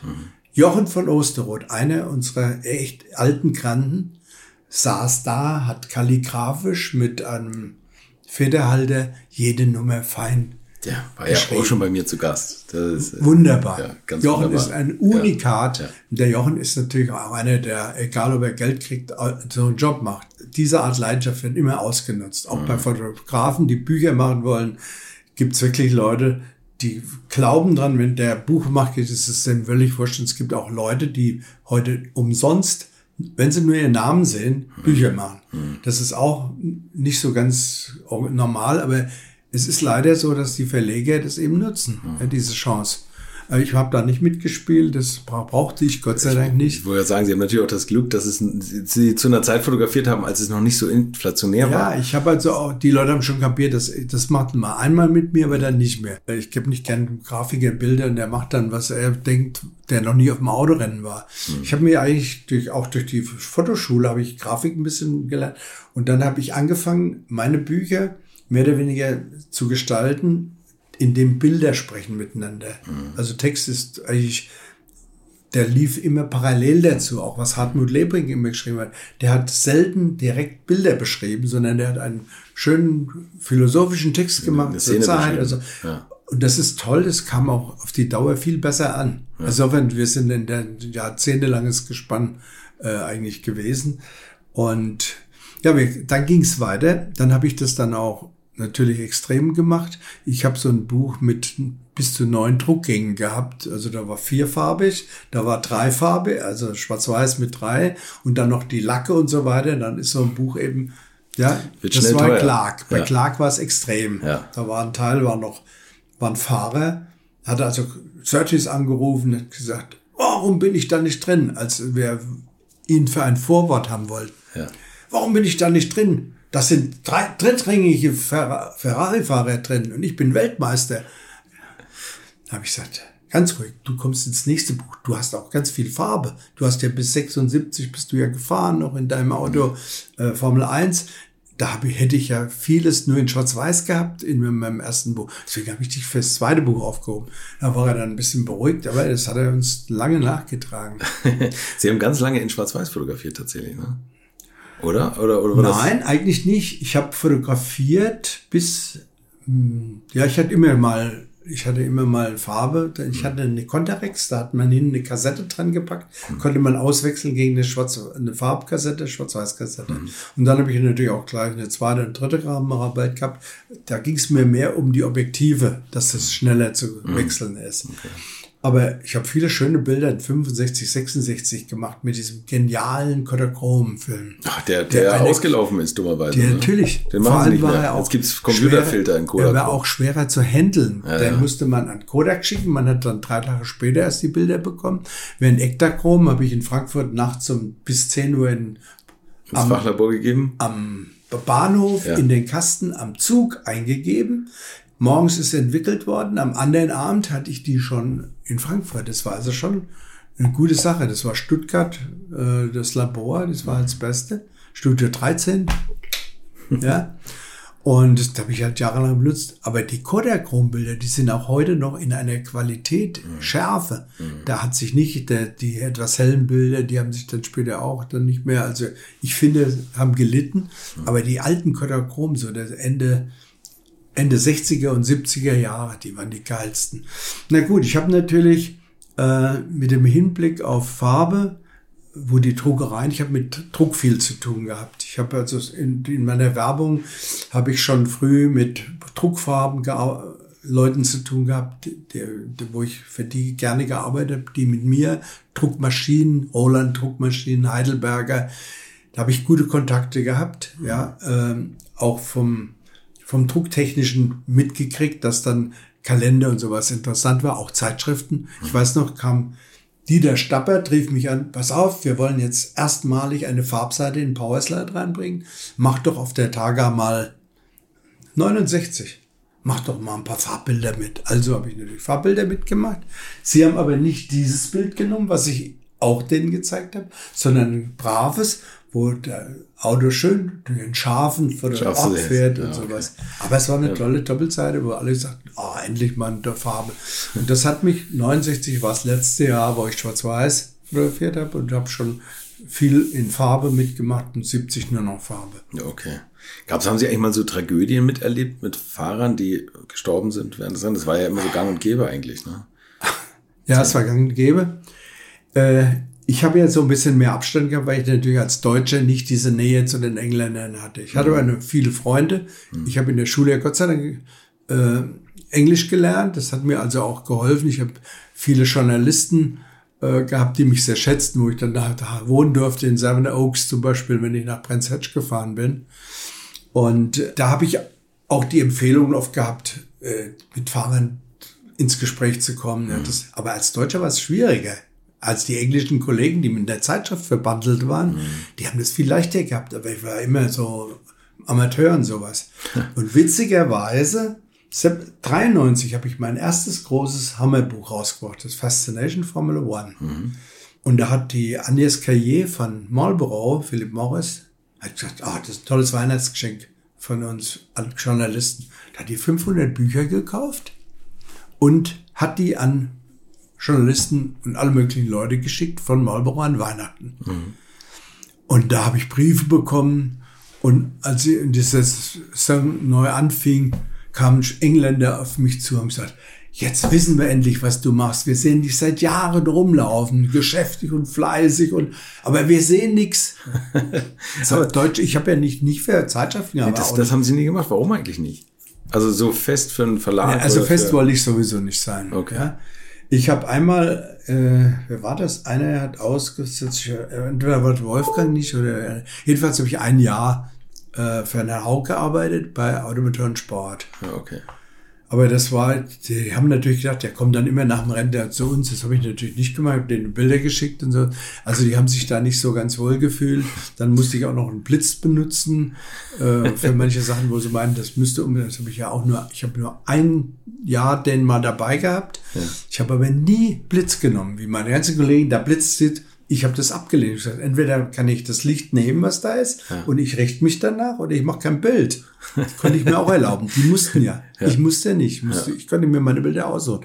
Das war also der ganz große Vorteil. Diese Freiheit, okay, okay, die auch die Leidenschaft ähm, letzten Endes miteinander verknüpft hat. Mhm. Ja, das ist klar. Also ich, wenn ich gesehen habe, wie die Kollegen der Rottensteiner vom Zwickel. Morgens um sechs musste der mit dem Zwickel schon äh, an die Rennstrecke fahren. Da waren sie die Ersten. Da war keiner da. Da musste der Läusel schon mitfahren. äh, das, hat, das hat mir nicht gefallen. Auch diese Abhängigkeit, dass man für und dann hinschicken und dann die behalten das. Ich meine, ich habe irgendwann auch Bilder von mir, die ich denen mal gegeben habe, mal zurückgekriegt. Aber ich weiß noch, ich habe, das ist also vielleicht 15, 16 Jahre her oder so, habe ich in Spanien den, ja, ein Ferrari von oben fotografiert, von der Presse aus, brennt, wer wegfährt, Benzin. Hm. Tolles Bild. Ich sag zu Michael, den Schmidt, den ich treffe, du, ich habe das Bild gemacht. Ja, ich habe es gesehen. Brauche ich unbedingt. Schick's mir, schick's mir sofort der Stück. Okay, mache ich. Ruft mich der Michael Schmidt an, an sagt, du, tut mir leid, das Bild ist zwar toll, aber als ich das denen präsentiert hat, haben die gesagt, spinnst du eigentlich, Herr Schmidt, ungefähr? Wir haben zwei Fotografen, die wir bezahlen. Dann nehmen wir doch nicht vom Schlägemilch ein Bild, nur weil es was drauf ist, was die nicht gekriegt haben. Wir haben genug andere Bilder. Das war die Bemerkung. Und da war für mich sowieso, habe ich gemerkt, das funktioniert nicht. Ja, stimmt. Also, aber wie gesagt, ich habe mich immer wohl gefühlt. Ich habe selbst das, meine Bilder gehabt ich hätte ja auch ungern irgendeinen Verlag gegeben. Mhm. Und zwar ist ja auch für das Gute gewesen. Ich, sonst hätte ich so Sachen ja nie machen können. Ja, stimmt. Und Sie haben äh, ja auch nicht nur Motorsport gemacht, sondern auch immer logischerweise normale Straßenautos. Ne? Dadurch sind ja auch ja, die ganzen ich hab, Straßenautos. Ich habe äh, vom Könemann, der kam mir auf die Idee, schon nach dem ersten Jahr, wo wir das Formel 1 Buch gemacht hatten, 93. Mhm erst noch ein Schwarz-Weiß-Buch zu machen. Das hatte ich eigentlich schon vorher fertig, weil ich die Bilder hatte. Das ist auch toll. Portraits of the 60s. Mhm. Das hat er dann 94 gemacht. Ist auch ein, ein tolles Buch geworden. Nur schöne Schwarz-Weiß-Porträts. Fast mhm. alles Fotoschule. Da bekomme ich irgendwann einen Anruf. Ja, sagen Sie, Herr Schlingmilch, ist denn Herr von Trips nicht auch ein großer Fahrer der 60er Jahre gewesen? Ich sagte, ja, äh, wieso fragen Sie mich das? Ja, ich bin die Sekretärin von Herrn Trips gewesen. Ah, oh, sage ich, wissen Sie, das ist die Tragik meines Lebens, dass ich erst 62 zum Autorennen kam und vorher absolut keinen Gedanken das verschwendete. Und Herr von Trips ist leider 61 tödlich verunglückt. Und deswegen ist er leider nicht in meinem Buch drin. Also sie hat es dann geschluckt aber so, solche Dinge erlebt man dann natürlich. Aber das Buch ist auch ein Hammerbuch gewesen, weil es also diese schönen Schwarz-Weiß-Bilder hatte. Mhm. Und das war das zweite große Buch von Könemann, was er auch super verkauft hat anscheinend. Wo heute die Leute noch die, aus England kommen. Ich wollte gerade sagen, und heute zahlen sie 1000 Euro dafür. Das ja, das also ist das Schöne eigentlich, dass man da ein bisschen dran erkennt, was so in Secondhand oder so passiert. Hm. Bei den Büchern klappt es ja wirklich, da, da habe ich wirklich ein paar Bücher, wenn die dann nicht mehr da sind, dann werden die teurer. Mhm. Das ist witzig. Müsst ihr euch selbst sammeln. Aber das, das Senderbuch zum Beispiel, das zeige ich Ihnen nachher nochmal. Das ja. müssen Sie sehen. Das war wirklich was ganz Besonderes. Da habe ich so einen Verrückten kennengelernt, der Papierhändler war, aber leidenschaftlicher Fan. Sagte, ich hab's Papier und du machst die Fotos. Okay, ich gesagt, du, machst das, du stellst das Papier zur Verfügung, kümmerst dich um alles weiter. Tolle Lidos gemacht, alles gekümmert. Er ist sonst ein Psychopath, leider der hat Termine ausgemacht mit mir, dann hat er überhaupt nichts mehr gewusst, ja. Ich bin dann zu ihm gefahren mit allen Dias, habe mit ihm aussuchen wollen. Da hat er nur Musik gehört und ich habe bis nachts um drei unser Buch zusammengestellt mit meinen Dias. Der hat überhaupt nichts mitgekriegt. Na, dann haben wir es fest, verstritten fast, als er sagte, ja, ich habe ja alles bezahlt, mein Vater und so weiter. Heißt, das war nicht der Deal. Wir wollten es teilen. Du hast zwar vorfinanziert, aber das war vom Gewinn, das war also wir waren froh, dass wir die ersten 1000 Gott sei Dank schnell weg hatten und dann haben wir uns geärgert, dass wir nach zwei Jahren 5000 verkauft hatten und hätten noch gut verkaufen können. Und das ist ein traumschönes Buch geworden. Das haben wir auch selbst Leute, die das gesehen haben. Ich weiß noch, eine Stylistin vom Fernsehen, der habe ich das in die Hand gedrückt, weil sie irgendwie wartete mit mir. Die hat Tränen in den Augen gehabt, die hatte vom Senna gehört und so weiter. Sie sprechen mich ja drauf an, äh, tragisch ja, echte genau, tragische ja. Erlebnis war für mich Clark. Okay. Clark, ich bin noch nach Hockenheim gefahren. Ich weiß noch, ich war irgendwie spät, bin da hingegangen. Da hat es geregnet gehabt. Ich habe noch tolle Bilder gehabt. Am Samstag habe ich ein Bild, ihn fahrend und dahinter die Total-Werbung. Und genau von Total nur die ersten drei Buchstaben. Ui. Ja. Und das Bild habe ich später dann gesehen und gesagt, Wahnsinn. Du hast den Jim Clark fahren vor Tod. Ja, dann habe ich noch ein paar Porträts gemacht beim Start und dann kam er nicht wieder. Und da muss ich sagen, das war das erste Mal, wo ich, wo ich diesen Schmerz empfand, äh, was es bedeutet, wenn ein Rennfahrer plötzlich nicht mehr ist, der Idol war, und Idol für mich sowieso, das war wirklich so ein, sagen wir mal, eine Ausnahmeerscheinung, Jim Clark. So was später für die Fans Michael Schumacher wurde, ganz logisch. Und äh, jede Generation hatte so einen tollen Fahrer, auch der, der Jackie Stewart, das war ein Traumtyp, ja. Hatte bei 73 nach 99 schon auch aufgehört, ja. Um zu vermeiden, was seine. Frau war da sicher stark beteiligt dran. Aber das letzte Rennen, was er nicht gefahren ist, ist sein Freund und Partner Sever tödlich an der Leitplanke der Kopf abgesägt worden, ne? In, in Montreal, nee, in Watkins Glen. Das war auch so ein Teil. Gut, ich hatte da nicht die Nähe. Der Nähe, der ganz große Kick war natürlich dann Senna. Dass ich, da war ich auf der, der Tribüne und 200 Meter dahinter ist es passiert. Also Starttribüne, Ja. 200 Meter, dann kam er nicht. Und dann der Schumacher, der wusste nichts, der kam dann so an und ist dann gleich wieder gestartet.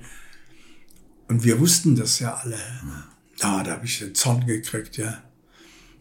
Also das war damals natürlich alles so, äh, der, der Schumi konnte da nichts dazu. Hatte ihn natürlich psychisch schon unter Druck gesetzt, das ist klar. Die ersten drei Rennen hat der Senna keinen Punkt gemacht. Und Schumi hat alles gewonnen. Der Senna ist einmal vom Hacking, glaube ich, rausgeschmissen worden in der Kurve, einmal selbst irgendwo rausgerutscht. Jedenfalls war er sehr unter Druck. Und Senna war natürlich äh, bei mir auch erst in den letzten zwei, drei Jahren zu so einem wirklichen ja, charismatischen Fahrer geworden. Am Anfang war es auch so ein Kämpfer gegen Prost und so weiter, ja.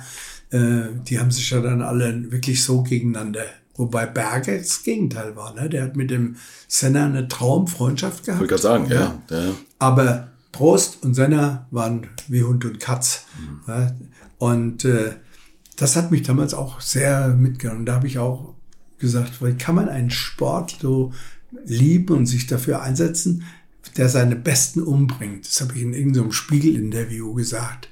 Damals kam, kam Spiegel zu mir, habe ich ein schönes, schönes Interview dazu gegeben, Bilder, ich habe auch schon meine Vergleiche gehabt, die ich ja Oh ja, sie haben in Monaco, da gibt's ja die Löws, die, die, die Schlingelmilchkurve. Das ist eine Geschichte, so, die ich okay, ja, anfing. genau, die ja. fing, das Das habe ich Sie irgendwann angefangen, dann habe ich weitergemacht und dann fanden die Leute es nach 10, 12 Jahren auch toll. Ne? Also sie waren immer an derselben Stelle, muss man vielleicht dazu erklären. ja, Sie ich bin, haben- sagen wir mal, seit 60 Jahren fahre ich wirklich jedes Jahr nach Monte Carlo. Ja, mit dem Auto sowieso. Und für ersten 50 Jahre habe ich fotografiert und habe mir immer ein Training genommen, wo ich an dieser Stelle die Autos fotografieren wollte. Ich habe so eine Mischung zwischen, also in meiner Einstellung zum Fotografieren und Formel 1 ist Dokumentation ist eine Geschichte, ja, aber die andere ist natürlich Fotografie, schöne Bilder machen, besondere Bilder machen. Da hat das Zoom ist zum Beispiel dazu gekommen und in Monte Carlo ist Zoomen das absolut tollste. Ja, weil da kommt man am nächsten an alle Autos. Von jeder Rennstrecke gibt's Monte Carlo ist einfach, da gibt's Ecken, wo die, fast der Heckflügel an der Kamera hängen bleibt, ja. Leider auch zugemacht worden, ohne Grund. Rascasse Inn ist zugemacht worden.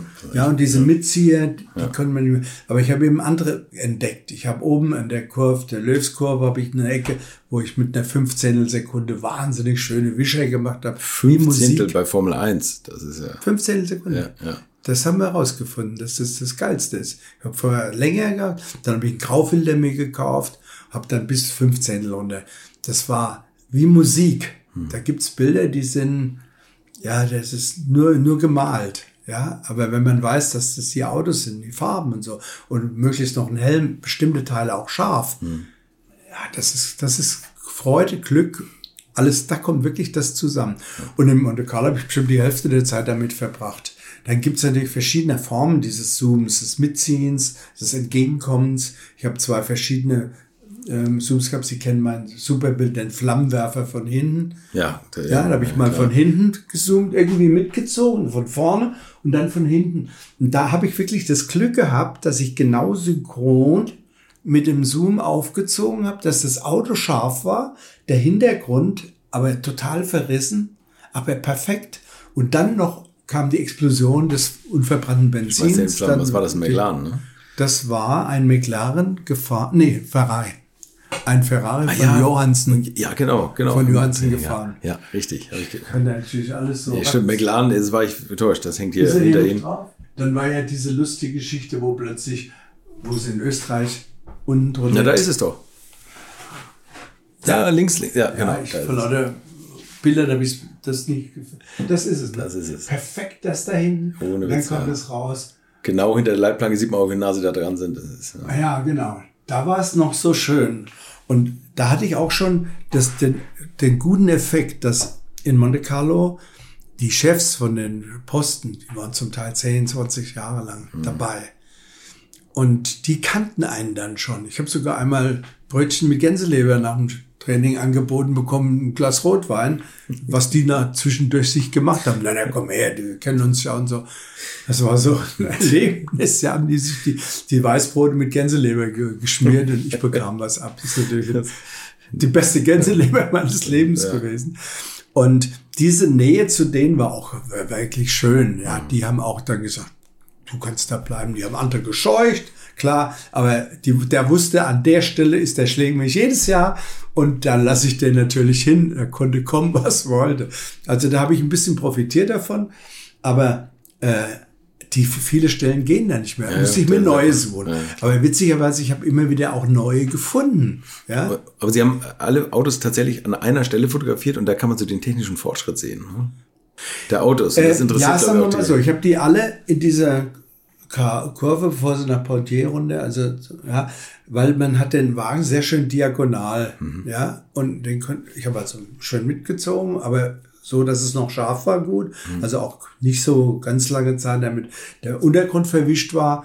Und ich habe das konsequent gemacht, ich habe immer alle Autos dann drauf gehabt, habe also dann in meinem Ferrari-Buch habe ich nur Ferraris gebracht, im McLaren-Buch nur McLaren und in dem Schläge mit 50 Jahre habe ich dann nur die ersten sechs der Konstrukteurstitels genommen, damit ich nicht okay, den ersten und zweiten das gleiche Auto habe. Ja. ja. Und das habe ich dann von 76 bis 2012 gehabt, 36 Jahre. Und das war, ist in meinem Buch ein doppelter Altarfalz geworden. Ja. Wodurch ich riesig happy bin, nachdem der, mein, mein Verleger sagte, das können wir nicht machen, das ist viel zu teuer.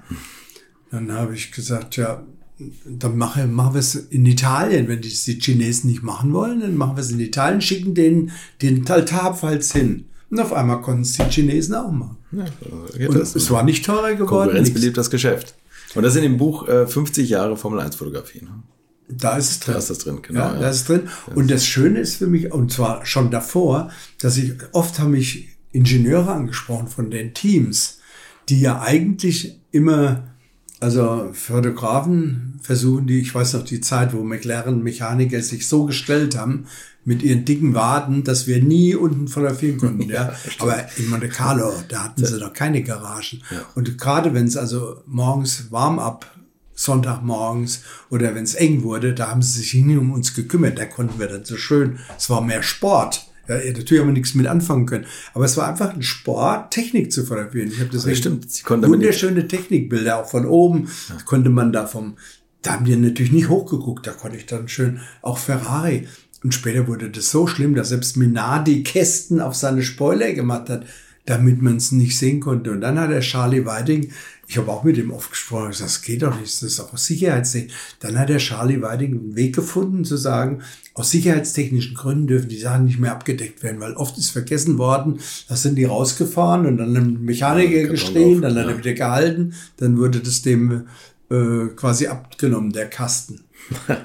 okay. Aber das ist natürlich auch ein Unterschied zu Wolfgang Wilhelm, der ja diese Unterbodenfotos von Ferrari wunderbar ich, im eigenen Haus verkaufen schöne konnte. Geschichte, ja, schöne Geschichte. Herrlich. So vor seiner Nase der Wagen hochgehoben und er hat nachgewiesen, dass sie geschummelt haben mit dem Unterboden. Also das ist eine, ein toller Glücksumstand, ja, ja. ja. Es gab andere Fotografen, die haben mal ein stehendes Auto, haben sie in die Pedalerie bei Belklaren rein fotografiert mhm. und haben festgestellt, dass da irgendein anderes Pedal oder eins gefehlt oder irgendwas. Mhm. Jedenfalls hat es einen riesen Wirbel gegeben, dass wir Fotografen die Frechheit haben, äh, da überhaupt hingehen zu dürfen, ja, also Pack Fermé und so weiter. Ich habe, also die haben mich ab und zu bös angefeindet. Ich habe gesagt, ich will doch nur das Licht, was da so reinkommt. Pack Fermé, wenn die Sonne abends kam und die stehen hintereinander, tolle Bilder konnte man da machen. Mhm. Aber es war verboten, Fotograf darf da nicht hin, ganz streng, streng alles abgestellt. Also ein paar haben mich gelassen, die mich länger kannten, aber andere, die neu waren, das war immer ein Riesenspektakel. Der Charlie Wading, Wading war eigentlich noch relativ okay, ja. weil mir einen gekannt hat. Und mir ist passiert, in Valencia gab es eine tolle Kurve, wo die außen rumfuhren, aber ein totaler Draht, Draht gefehlt. Da habe ich gesagt, Charlie, das ist, war letztes Jahr noch offen. Das ist so eine schöne Stelle, da kann man wahnsinnig mitziehen, ganz nah dran, mit einer Fünftausendstel oder so. Da hat er gesagt, okay, ich schicke dir einen ein Mann hinter das auf mein Geh hin, Viertelstunde vorher. Ich war dort, Charlie Wading hatte mir einen Mechaniker, also einen Marshall hingeschickt mit so einer Handsäge, irgendwas. Der hat mir ein richtig schönes Loch geschnitten.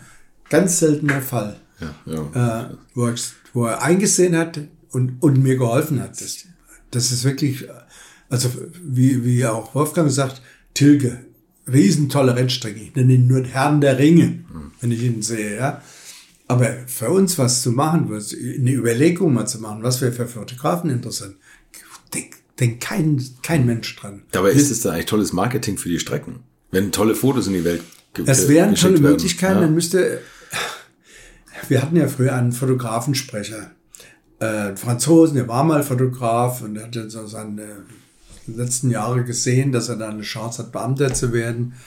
Und äh, der ist dann rum und hat manchmal mit Fotografen und haben sie Löcher wo geschnitten, die natürlich nie da waren, wo sie wirklich maximal, weil man kann es wirklich erst sehen, wenn die Autos fahren mhm. und nicht schon am Donnerstag vorher. Da kann man nicht Löcher schneiden. Man muss wirklich sehen, die Linie, die die Autos fahren, wenn man präzise solche Löcher machen will. Naja gut, da gab es die Zeit, wo wir ähm, irgendwann selbst zur Selbsthilfe geschritten sind, haben eigene äh, Drahtscheren in der Tasche gehabt und kurz vorm Start, wenn der war, haben wir angefangen, uns ein Loch zu schneiden. Wie, ja. so, wie so frühe Klimaaktivisten eigentlich. Ja, das, wir waren so eine Art, ja. Und dann war es leider bei einem Rennen so, dass plötzlich der halbe Zaun äh, zerschnitten war, ja, äh, weil jeder hat so sein eigenes Loch gehabt und da gab es einen riesen Aufstand und Ärger und Verwarnungen und ein Kollege, der haben so drei Monate, drei, drei Rennen den Pass gesperrt und so weiter. Also wurde es dann richtig böse, habe ich dann auch nicht mehr gemacht. Ja.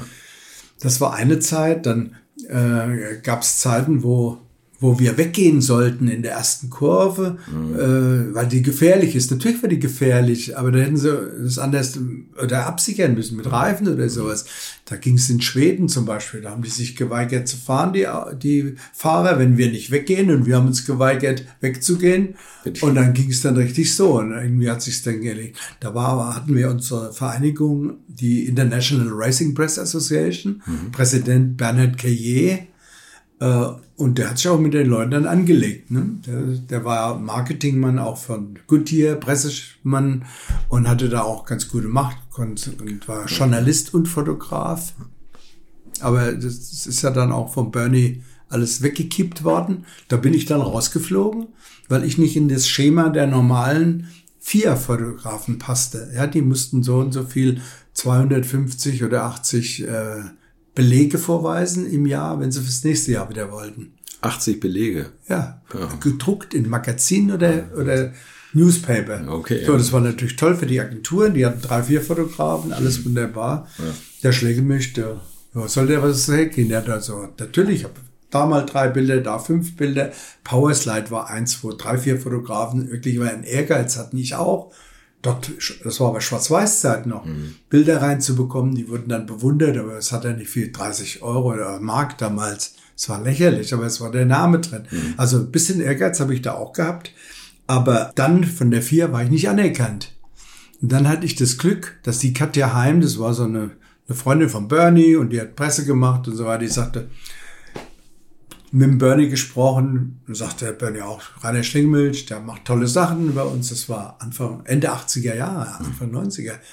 Den wollen wir behalten. Dann kriegt er einfach einen Fotoausweis von mir, von der FOCA, was er war. Und der war plötzlich, hat er besser ausgesehen, der hat noch silbernes Teil gehabt.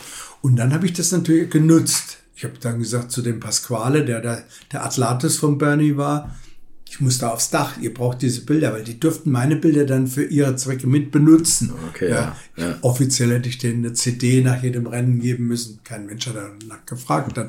Aber ich habe jedenfalls den Ausweis von Bernie bis zu der Zeit gehabt, wo ich aufhörte. Beziehungsweise wo es hieß, die kriegst jetzt einen lebenslangen von Bernie. Da habe ich von Bernie noch einen lebenslänglichen bekommen.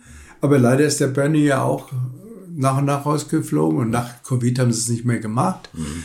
Aber ich habe eben den Vorteil gehabt, Gott sei Dank, dass ich auch bei der äh, Administration, Akkreditierung und so weiter, die mich kannten, die Nachfolger von Pasquale, mhm. sehr gut an das Thema rangingen, haben gesagt, Rainer, du hast so viel für Formel 1 gemacht und bist ja heute noch so aktiv damit, mhm. du kriegst von uns immer einen VIP-Ausweis. Und da ich mit das meiner Frau auch, inzwischen so ein bekanntes ja. Gespann bin, weil ich auch Freude habe mit meiner Frau, die kennt alle Leute inzwischen, ja, äh, ist auch richtig engagiert ja. und wir haben auch Freude dran. Also es würde mich viel weniger Spaß machen, weil für mich war auch Autorennen und Reisen zu Autorennen war auch Qualität, gutes ja. Essen. Ja. ich weiß noch, dass ich schon, ich glaube, das war Ende 69er, als 60er Jahren bin ich schon in Frankreich, habe ich nach Michelin, habe ich mir die Rückfahrt ausgesucht von Le Mans und bin, oder großer was von Frankreich, Paul Ricard und, und bin in Drei-Sterne-Lokale in Lyon, um Lyon, ob das Bocuse war, Dragros und habe da die feine Küche lieben gelernt. Ja, und habe aber auch neben meiner Arbeit noch in den Anfang 80er Jahre habe ich zwei Jahre für ein gastronomisches Magazin äh, gearbeitet mit so viel Leidenschaft, dass ich entschieden habe, welche Storys ich machen kann. Ich habe der, der Redakteur, der hat leider sich zwei Porsche gekauft und Checkbetrug gemacht. Es hat leider nicht geklappt auf die Dauer. Okay. Aber in der, der Zeit haben die Köche immer gesagt, was hat er sich jetzt wieder fürs nächste Heft aus, ausgedacht? Weil ich hatte so einen Spaß, irgendwo hinzufahren und zu fotografieren. Das, Ob das jetzt richtig Foodblogger mal. Ich, ja, sozusagen. ich habe ich hab zum Beispiel eine Serie fotografiert, ähm, Oberkellner mit Tisch mhm. oder die Köche, Chandeclair unten in, in Nizza, ja. Ähm, da, da habe ich erstmal alles gegessen. Ich war immer dabei, habe das essen dürfen, habe es fotografiert und habe eine Geschichte nebenbei wirklich mit der Kleinbild vom Hotel fotografiert. Ja, aber auch journalistisch. Ja. Die waren wirklich so beliebt, ja, dass die Leute jahrelang das doch selbst für ihre eigenen Prospekte benutzen durften. Ich habe Gutscheine gekriegt von einem Hotel in, im Schwarzwald. Sie sind auf dem Wochenende eingeladen. Das ist so toll, was sie dann im Buch gemacht haben, äh, ein Heft für uns, so tolle Bilder. Hm. Es hat Spaß gemacht. Menschen, und, Menschen kennenzulernen. So wie ich meine Frau damals kennengelernt. Weil ihr damaliger Mann einer der besten Köche Deutschlands war. Ja. Mit dem war ich dann auch befreundet. Ja, ich habe viele große Köche. Ich bin zum Witzigmann, München. Mhm. Den habe ich angerufen und gesagt, ich muss eine PR-Geschichte machen für Olivenöl. In Deutschland wird nur, ich glaube, zwei Prozent äh, benutzen die Leute Olivenöl von normalem Öl. Das muss sich bessern. Ich möchte mit dir was machen und noch zwei andere Köche. Uh, wann hast du Zeit? Ah, sagt er. Na, pass auf, ich komme morgen Mittag und wenn du fertig bist, geh in die Küche, machen wir eine Sache zusammen. Na, haben wir, hat er irgendeinen Steinbutt gemacht mit Olivenöl schön, so Kirschtomaten, Witzigmann, sagt denen was, ne? Natürlich, Eckart Witzigmann. Und dann haben wir um halb, halb vier haben wir Teller auf den Tisch gestellt, erst fotografiert, zack, zack, wie er es gemacht hat. Und dann haben wir schön zusammen gegessen, Glas Champagner dazu. Ja, so wie es sein muss, oder? Genau, das nach meiner Leben. Ja, das Tantris hat er doch damals gemacht, oder? War ja, das ja, nee, das hat er davor gemacht. Ah, okay, dann kam da der Winkler hin. Ja. Da habe ich auch fotografiert. Da hatte ich gerade einen Achillessehnenriss. Und da hat er Jubiläum schon gehabt. Da habe ich mich mit einer vier Meter hohen Leiter bin ich mit Gipsbein hochgeklettert, um das Ganze schön zu fotografieren. Ja. Und dann witzig, man treffe ich dann im Icarus da ist er ja dann Restaurantleiter geworden, Igarus in Salzburg. ne, vom Matteschitz, diese, Genau, dieses Traumhotel. Im- im- im also, Hangar. Der, der, Im Hangar, sieht, Hangar Ding, ist ja. diese Traumküche. Ja. Ja, und da habe ich natürlich auch denken können. Und dann kommt der, der Witzigmann rein und dann ist er gleich bei Du wieder mit mir. Und habe ich das ist eigentlich lustig. Jetzt habe ich den vor, das war da 20 Jahre vorher. Ich habe im Hangar auch dann eine Ausstellung mal gemacht Hm. mit meinen Schwarz-Weiß-Bildern. Das war 2012. Also vor elf, elf Jahren. Ja. Habe ich damals eine tolle Ausstellung im Hangar 7 gemacht. Ist auch schon wieder so lange her, oder? Ja, Wahnsinn. ist, also wenn ich, gefühlt, Ja. das ist wirklich lange her. Aber äh, ich habe damals einfach gesagt, ich muss jetzt Geld in die Hand nehmen, mache große Bilder bis zu zweimal, also 1,50 mal 2,20 oder so. Toll schwarz-weiß, ganz edel auf mit Laserdruck, also mit Laser belichteter Fotopapier, chemisch entwickelt, dass das richtig wertig war. Und habe da Ausstellungen mitgemacht und auch kleinere Bilder. Die großen haben 8000, habe ich 8000 Euro verlangt dafür. Habe auch das Glück gehabt, dass ab und zu mal eins verkauft wurde und so.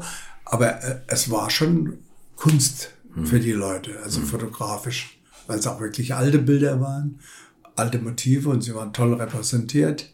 Zum Teil unter Museumsglas, die kleineren, nicht das große. Und das, da habe ich auch Ausstellungen gemacht. Nicht bis, bis in. Pebble Beach war ich mit dem Zeug. Ja, also ich habe ja in Deutschland zig Stuttgart-Ausstellungen, Baden-Baden, bei, beim Hörners Parkhotel, die haben da eine Villa. Der Chef ist da sehr engagiert, sowieso mit, mit äh, Autos. Und da hat ich gesagt, klar, machen wir. Das war richtig schöne Sa- Sachen, so nebenbei. Und Ausstellungen zu machen, das ist ja wieder eine besondere Art, Bilder auszusuchen. das stimmt, ja. Gab es äh, für Sie eine Lieblingsstrecke? Wahrscheinlich Monaco, oder? Von den Motiven her? Also Monte Carlo ist natürlich das absolute Highlight immer gewesen, von Anfang an, weil es auch nicht verändert werden konnte von der Sicherheit. Also Sicherheit bezog sich nur auf die Leit, also bestimmte Dinge hochzuhalten. Und das fand ich auch gut, weil wenn da wirklich mal was passiert wäre, wäre die Strecke weg gewesen. Also ein Rennwagen in so einer Tribüne, weil da zehn Tote oder noch mehr, das wäre so ein Le Mans-Desaster gewesen im Verhältnis. Also da hatten sie Glück. Und äh, Monte Carlo hat natürlich auch die Lebensart. Also ich fahre ja heute auch gern hin, nicht nur wegen dem Rennen. Das muss ich ja, das muss ich gar nicht mehr so, da laufe ich vielleicht mal rum, aber das ist im Fernsehen so gut gebracht. Da kriegt man so Details mit, dass man an der Rennstrecke gar nicht mehr so viel erlebt. Ich habe es auch schon erlebt, dass ich keinen Bock hatte, aufs Training zu gehen und habe es lieber am Strand erlebt mit dem Live-Ticker und kann halt nicht ins Wasser gehen. Das, aber das ist schon spannend, auch im Live-Ticker genau zu hören, wenn man genau alle Stellen kennt, wenn die sagen, der ist an der und der Stelle rausgerutscht und da und da sind die Marshals und war, das, das, das lebt dann in meinem Kopf. Dann- Ich weiß ganz genau, was da passiert. Ja. Und ähm, gab es irgendeine Ära, die für Sie die schönste war? Autos, Fahrer, Lifestyle? Naja, also ist eins klar. Wenn man neu reinkommt, ist das Neueste immer das Faszinierendste. Ja, klar. Es ist klar, dass es so nach 20, 30 Jahren äh, ermüdender wird, manches. Ich habe mir das aber immer eingerichtet. Ich hatte ja die Freiheit, das zu machen, ja. Die Rennstrecken wurden auch wieder verändert, also beziehungsweise es kamen neue dazu. Ich bin dann plötzlich nach Japan geflogen, ich bin nach Shanghai gekommen, ich war in Australien. Das hat ja auch wieder einen Zusatzeffekt. Man lernt da auch neue Rennstrecken kennen die auch ein neuer Reiz sind, eine neue Aufgabe. Und ich habe mich eigentlich schon orientiert dran, wenn meine Kollegen das hinkriegen, kriege ich das auch hin. Dass die natürlich gesagt haben, Rainer, was würde ich geben, wenn ich deine Zeit erlebt hätte? Und dann wird mir plötzlich klar, als Schumi zur Formel 1 kam, da habe ich schon fast 30 Jahre habe ich fotografiert. Das ist eh verrückt. Also das, ist verrückt. Ja, wenn man, wenn man das Ja. überlegt, Ihr Buch heißt 50 Ja. Jahre Formel 1. Und da bin ich zu dem Schumi hingegangen, in seinem grünen Overall ne, von Jordan. Ja. Habe mich vorgestellt, da guckt er mich so frech an, wie das so, wie er auch war, ne? Aber ich sag, schön, dass ein deutscher Fahrer endlich mal dabei ist und sowas. Und sie werden mich ja dann öfter sehen. Ich habe den Schumi ja begleitet, mehr oder weniger bei mehr Rennen als er erlebt in der Zeit, weil er hat ja seinen Beinbruch und dann ist ein paar Monate ausgefallen. Also, also ich, rechnerisch habe ich's. Witzigerweise habe ich jetzt im Motorhome von Monte Carlo habe ich äh, die Frau Kehm sitzen sehen mit Mick Schumacher im Mercedes. Presse, ehemalige Pressesprecherin. Ich saß so schräg da drüben. Ja.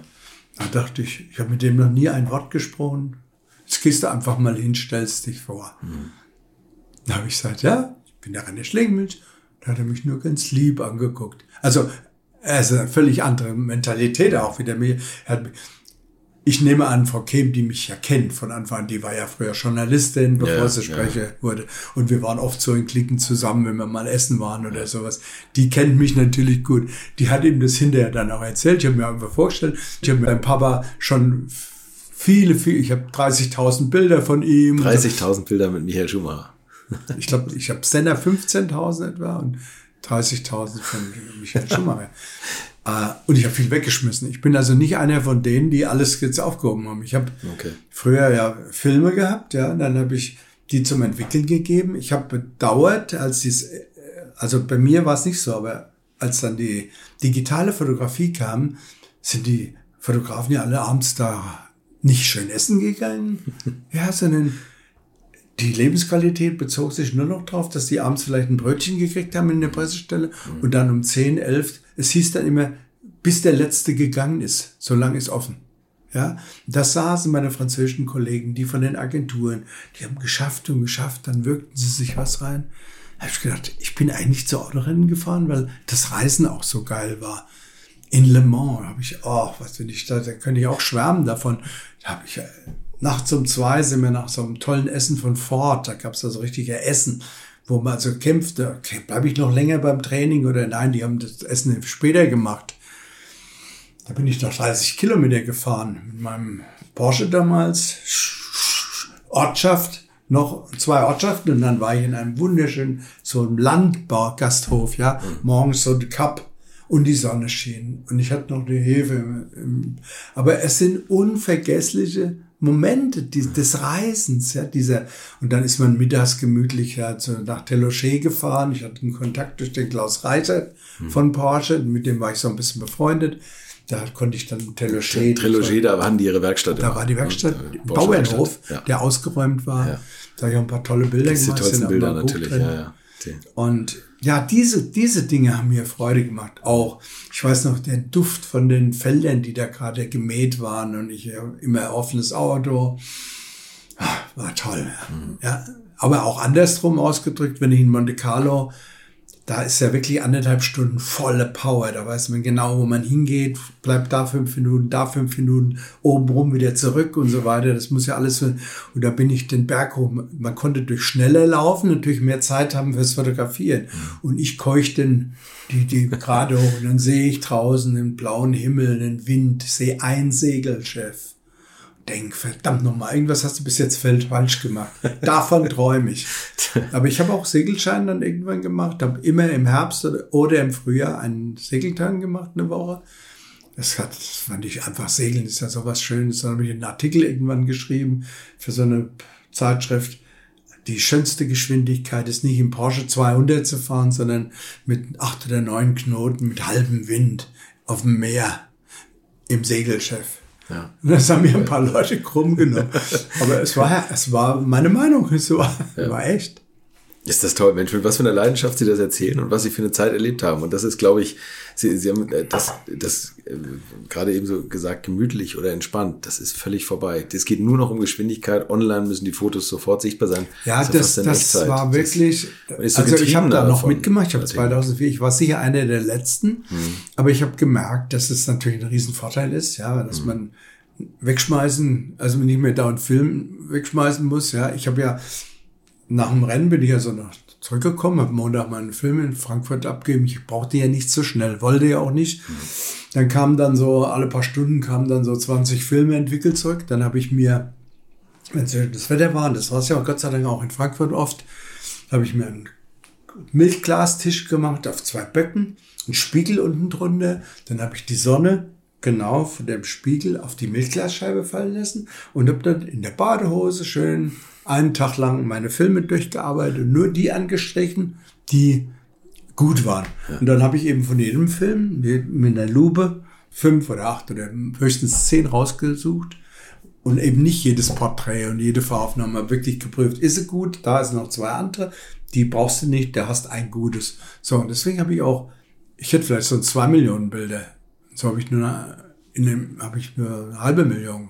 Ah, Mensch, was, was würden Fans Also- drum geben, die von ihnen weggeworfenen Bilder überhaupt zu haben? Also es ist ein paar Mal passiert, dass Leute meine Mülltonne geplündert haben. Ja, das und irgendwann ja. habe ich mit Hätte das auch sein können. es passieren dann natürlich schlimme Sachen. Ich habe vor einem Jahr oder ja, vor einem Jahr etwa, ruft mich ein Freund an, Mensch, verkaufst du jetzt deine Bilder schon bei der Auktion? Ich sag, wie kommt es da drauf?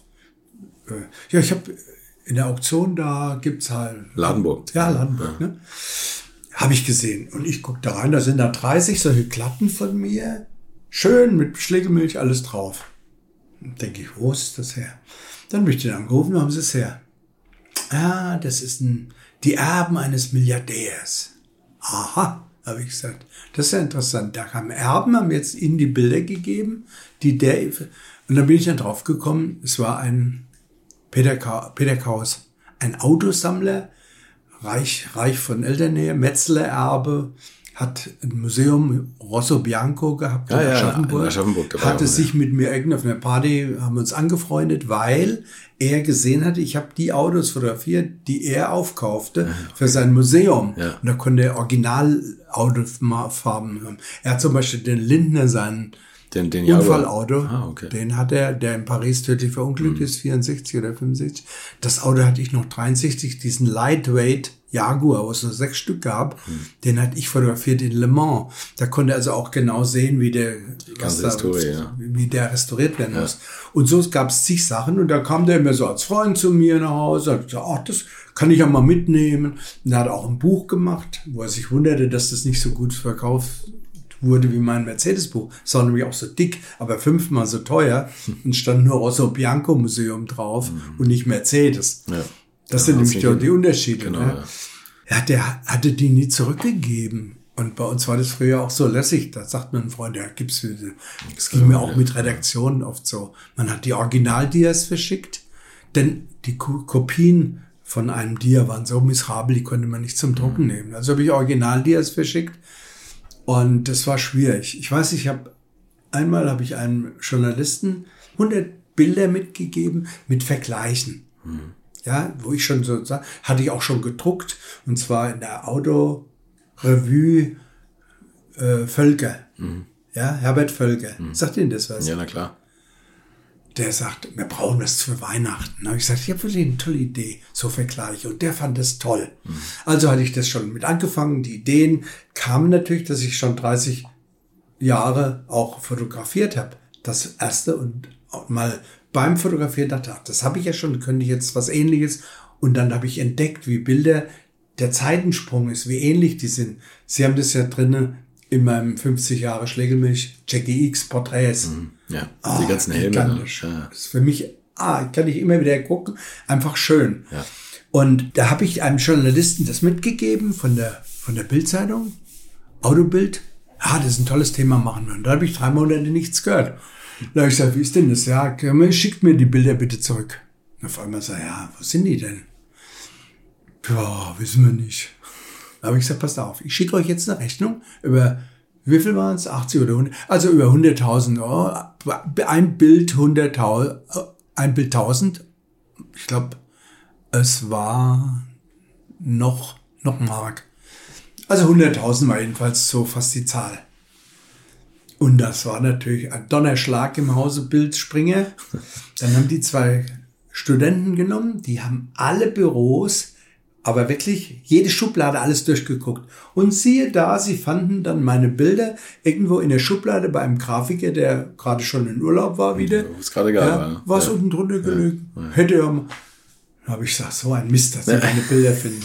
Das, das hätte mir, also ja damals habe ich noch ne? gedacht. Ja. Aber dann war ich dann doch froh, dass, das war ja schon viel, und da habe ich auch in dem Buch 2012 dann noch zum Schluss, da habe ich noch schöne Dinge gefunden und auch noch mal ergänzend fotografiert. Wenn ich eine Idee hatte, die, man, man kriegt ja auch dann so Denkprozesse die sich dann so einspielen, ja. was könnte toll gegenüberstehen. Ja, ob das jetzt Rennstrecken sind, ob es Menschen sind, ob es Autos sind, Design, ein Auto von die, hinten. Die Mode was, allein der Leute, ne? die Rennfahrerfrauen, wie die ja, da rumlaufen, das ist die, ja auch mal toll. Die, die, das kann man gar nicht vergleichen, weil die heutigen Rennfahrer, die kann man nicht mit den alten überhaupt vergleichen.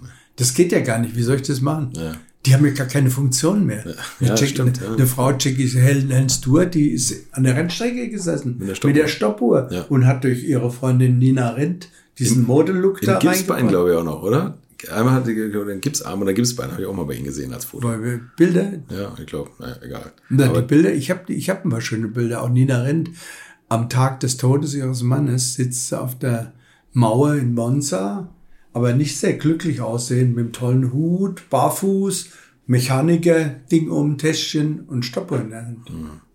Das sind tolle Bilder gewesen. Also im Nachhinein begreift man. Was das für ein ja, Schicksal eigentlich ist. Oder Schicksal, was da. Ja, genau. Und der Mann war schon tot. Also das war wirklich ganz komisch. Das, also Jochen war natürlich auch so ein Fall. Ne? Mhm. Obwohl ich mit dem Jochen auch keine persönlichen... Ich bin nicht der Typ, der mit solchen Leuten immer gleich so, ich bin wesentlich zurückhaltender, weil ich will auch unbeobachteter fotografieren. Mhm. Also ich habe gemerkt, sobald Fahrer, ich hatte eine Freundin mit, die hat auch Fotoapparat gehabt. Ja, die hat lauter lachende Rennfahrer fotografiert, die, die sie anposiert haben, ja, weil sie hübsch war. Mhm. Okay, Grossberg, der hat nur Mimiker. Meine Bilder sind alle dynamisch, aber ich wollte die, die Augen die, die haben. Ich wollte, ja. ich wollte Ausdruck haben. Ein Rennfahrer, der in die Kamera lächelt, das, das sind Amateurbilder. Nix verwendbar. Würde ich nie machen. Aber es gab ein paar, die waren gut. Der Jackie Stewart, der konnte lachen. Der Jackie X, der konnte lachen kann heute noch lachen. Ja. ja. Sein steht auch im Buch drin hier. Sein breites Grinsen bleibt für immer. Ja, das stimmt. Ja? Das stimmt also ja. das ist aber sein Ausdruck. Das, dann stimmt's wieder. Ne? Ja. Wenn Sie jetzt gerade sagen, also dass Sie ganz anders fotografiert haben an der Rennstrecke ohne Redaktionsauftrag, dann haben Sie Montag, Dienstag entspannt in der Badehose die, die Negative angeguckt. Ähm, das war ja irre teuer und wenn sie keinen Auftrag hatten eigentlich. Stimmt. Das war Hobby. Stimmt. Also das ich habe das, eigentlich, ich hab das selbst alles finanziert. Ich habe meine Reisen finanziert. Ja. Äh, Flüge habe ich dann auch finanziert. Natürlich bin ich billigst geflogen.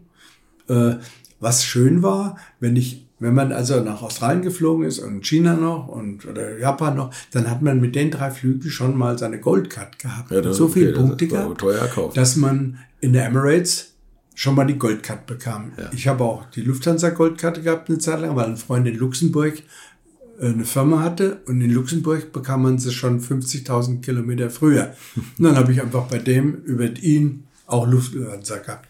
Das hat den Vorteil gehabt, Emirates hat mich, ich habe es oft erlebt, da kam äh, Herr Hauken, seine Entourage, die hatten alle Business-Tickets, da wurden die sofort in die erste Klasse rein, katapultiert mhm. förmlich, ja. Mhm. Und dann war natürlich vieles frei in der Business und dann, dann war der Rainer Schlegelmilch glücklich, mit seinem Billigticket in die Business gesetzt zu werden.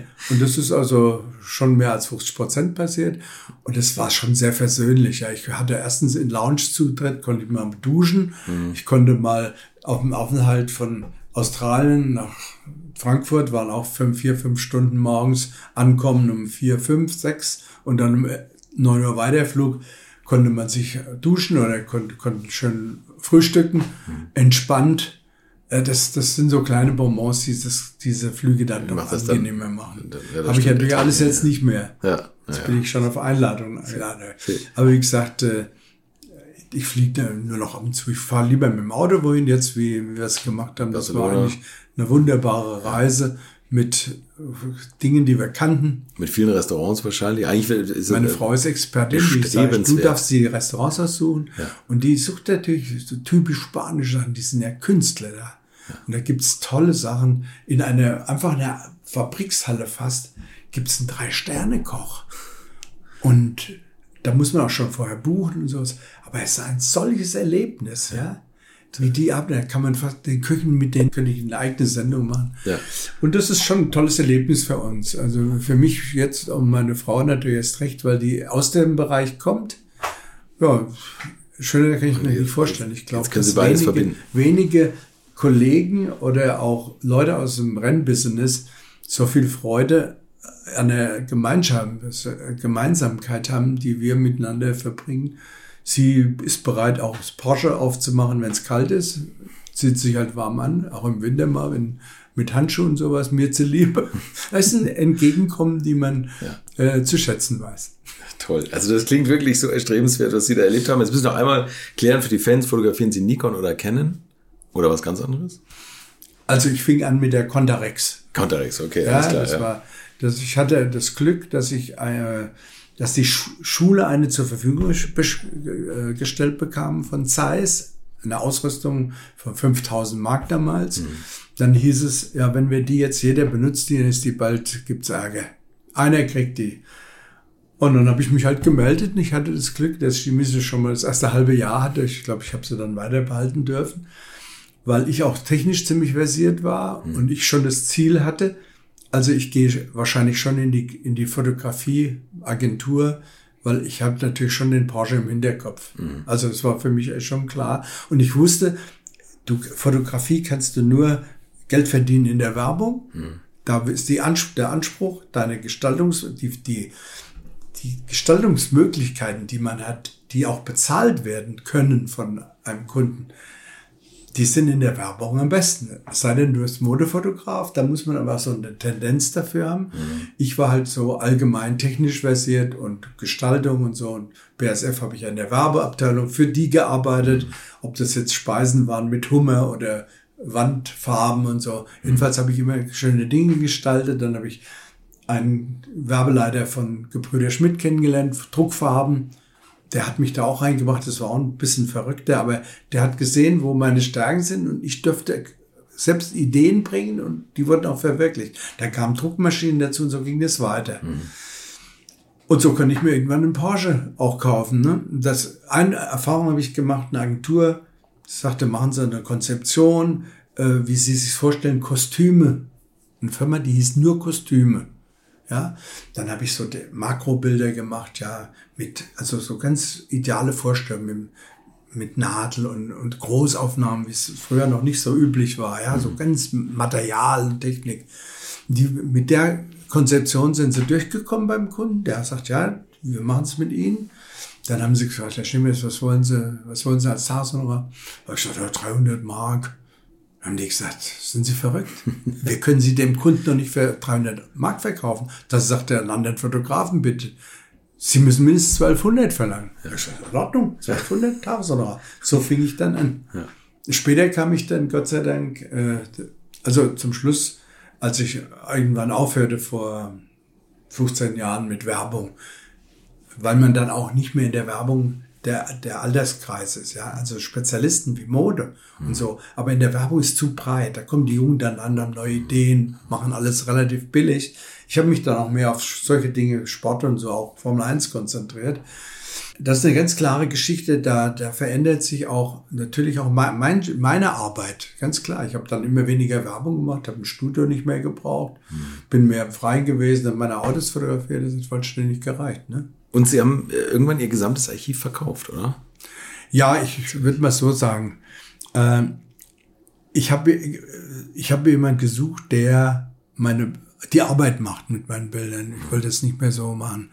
Und äh, ich habe dann Getty fünf Jahre meine Bilder gegeben und die haben nichts dazu gemacht, weil sie nur von den zwei Prozent, die gescannt waren, quasi ins Netz gestellt hatten. Und dann kam äh, Motorsport Images und mit denen habe ich dann das so hingekriegt, dass die sagen, okay, wir sind bereit, in Zukunft auch das zu scannen und alles und unseren ganzen Rahmen zur Verfügung zu stellen. Und ich brauchte nicht mehr arbeiten. Hm. Ja, das war für mich natürlich eine ideale Lösung. Also die haben alle negative gescannt, man kann sie da kaufen, also, oder? oder? Ja, die, die, die, macht, die vermarkten das alles. Ja. Äh, das ist eigentlich das Wichtigste, dass eine Vermarktung stattfindet und ein, ein ja, die Sache, sagen wir mal, an ein Riesenpublikum ist. Motorsport mhm. Images hat 16 Sprachen auf ihrer Homepage. Die machen ganz weite Bereiche. Die machen auch äh, zum Beispiel Autosport, Magazine, ja. Die machen Cavallino, mhm. also Ferrari. Mhm. Ganz breite äh, Basis. Und äh, das, das freut mich eigentlich. Genau, wenn ich heute zur Rennstrecke komme, das muss ich wirklich sagen, es ist eine Familie. Und ich, ich merke auch, dass ich heute noch so vielen Leuten, weil ich auch immer wieder da war, so positiv erhalten bin, wie ich es mir gar nicht hätte vorstellen können, ja. Mhm. Wie plötzlich Dinge aufkommen, die ich früher als selbstverständlich gesehen habe, ja. plötzlich erzählen die Dinge von früher, wo ich denke, Mensch, tatsächlich, da hast du ja wirklich was Tolles damals gemacht. Kein Mensch danach gekräht damals. Das ist schön. ja, ist, doch, ist schön. schön, wenn das jetzt so erhalten bleibt. Ja, das das also diese menschliche Nähe, die ich heute habe zu vielen, die ist wirklich gewachsen eher noch, weil ich nicht mehr als Konkurrenz gesehen werde, ja. sondern als, als einer, der zu ihnen gehört, der auch in dem Bereich viel gemacht hat, weil ich seh, bin nicht mehr derjenige, der mit dem schweren Objektiv vielleicht bessere Bilder macht. Ist was dran. Herr Schlegelmich, jetzt haben wir zwei Stunden schon wieder geredet. Schon wieder? Unglaublich, oder? Ich habe ja eine Stimme fast. Ja, eben. Jetzt trinken Sie noch einen Schluck Kaffee und dann kommt meine letzte Frage. Die letzten 50 Liter Sprit. Wenn das Rohöl mal ausgehen sollte und man kriegt nochmal 50 Liter Sprit, in welchem Auto und auf welcher Strecke würden Sie die verfahren? Also mit Rennstrecken habe ich eigentlich nicht, nicht jetzt die, das große Bedürfnis. Ich habe so eine Simultanrennstrecke, habe ich mit, die hier in Zürich ist. Ein Simulator? Ja, ja habe ich, hab ich einen hier gehabt, drei Monate. Ja. Die ersten paar Wochen bin ich öfter mal gefahren, Nürburgring und so. Es war ganz lustig. Oder Monte Carlo, wo ich natürlich jede Hausecke kenne. Das war richtig gut. Ja, 50 Liter Sprit. Ein gutes Auto. Ja. Also Auto würde ich nach wie vor, ich habe jetzt meinen zwölften Porsche. Ich brauche keinen besseren. Also was, was äh, zu mir passend, auch so vom Fahren, sind ja die Porsches auch immer besser geworden, ja. Mhm. Vielleicht würde ich dann sagen 356er mal, aber das ist natürlich auch ein größeres Risiko. In meinem jetzigen Porsche 450 PS, das stärkste Auto, was ich je hatte, in, der, in einem Land, wo man nur 120 fahren darf. Ja, stimmt. Ja, ich, gut, ich fahre ab und zu mal in Deutschland und da wird der Spritverbrauch leider gleich wieder um 60 Prozent höher. Komisch, ne? Das ist die Luft irgendwie. Ja, das ist ganz komisch. Ja. Auf jeden Fall fände ich es toll, vielleicht einen der Schweizer Pässe zu fahren. Ja, die Via Mala oder sowas, was Besonderes. Es gibt so ein paar Pässe, die, die zum Teil auch nicht mehr gefahren werden, weil sie zu gefährlich sind. Oder Col d'Iseran, solche Sachen mhm. im Sommer. Mhm. Sowas macht mir Spaß. Das finde ich auch noch eine echte Bereicherung der Freude, aber keine Rennstrecke oder sowas. Ja, und wie gesagt, mit meinem Porsche wüsste ich, wüsste ich eigentlich nichts Besseres. Ich beneide keinen Ferrari-Fahrer. Ich habe ab und zu immer mal Ferraris gefahren für Aufnahmen und so. Mhm. Der 358 oder was ist das, der kleine, das ist der, der ich glaube 358 ist das, ne? Der aktuelle 18 Nee. Der, der ist Vorgänger. 328, oder? Oder nee, nee, 360? Nee, nee. Der, der, auch, ein, auch ein Heckmotor ist 8 Zylinder. 360? Aber der, der ich glaube, der. Ah, nicht 3, 355 gab es auch. Ja, der, der, der, danach dann. Also jedenfalls okay. die, diese, die Serien. Die sind schön zu fahren, die kleinen handlichen. Aber diese großen Brumme, da ist man ja, also da wird man ja gefahren von dem Auto und da muss man ja wie mit einem wilden Gaul arbeiten.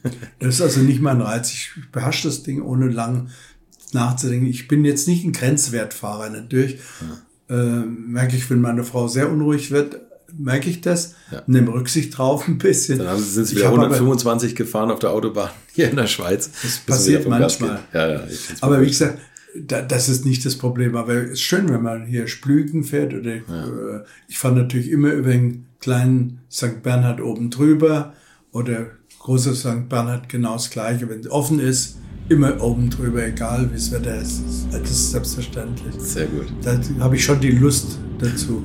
Und sonst, ja, 50 Liter kann man doch was mitmachen. Kann ich schon ein bisschen fahren, ja. Herr Schlingelmich, vielen, vielen Dank. Das sind die tollen Gern geschehen, Spaß gemacht. Ja, mir auch.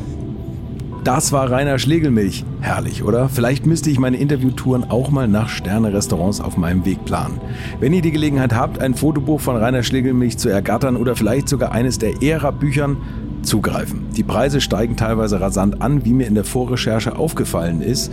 Und ich bin ganz stolz, dass ich drei davon zumindest habe. Wir hören uns in der nächsten Woche wieder. Bis dahin eine gute Zeit und bleibt gesund. Infos, Bilder und alles Wissenswerte unter der Internetadresse www.alte-schule-podcast.de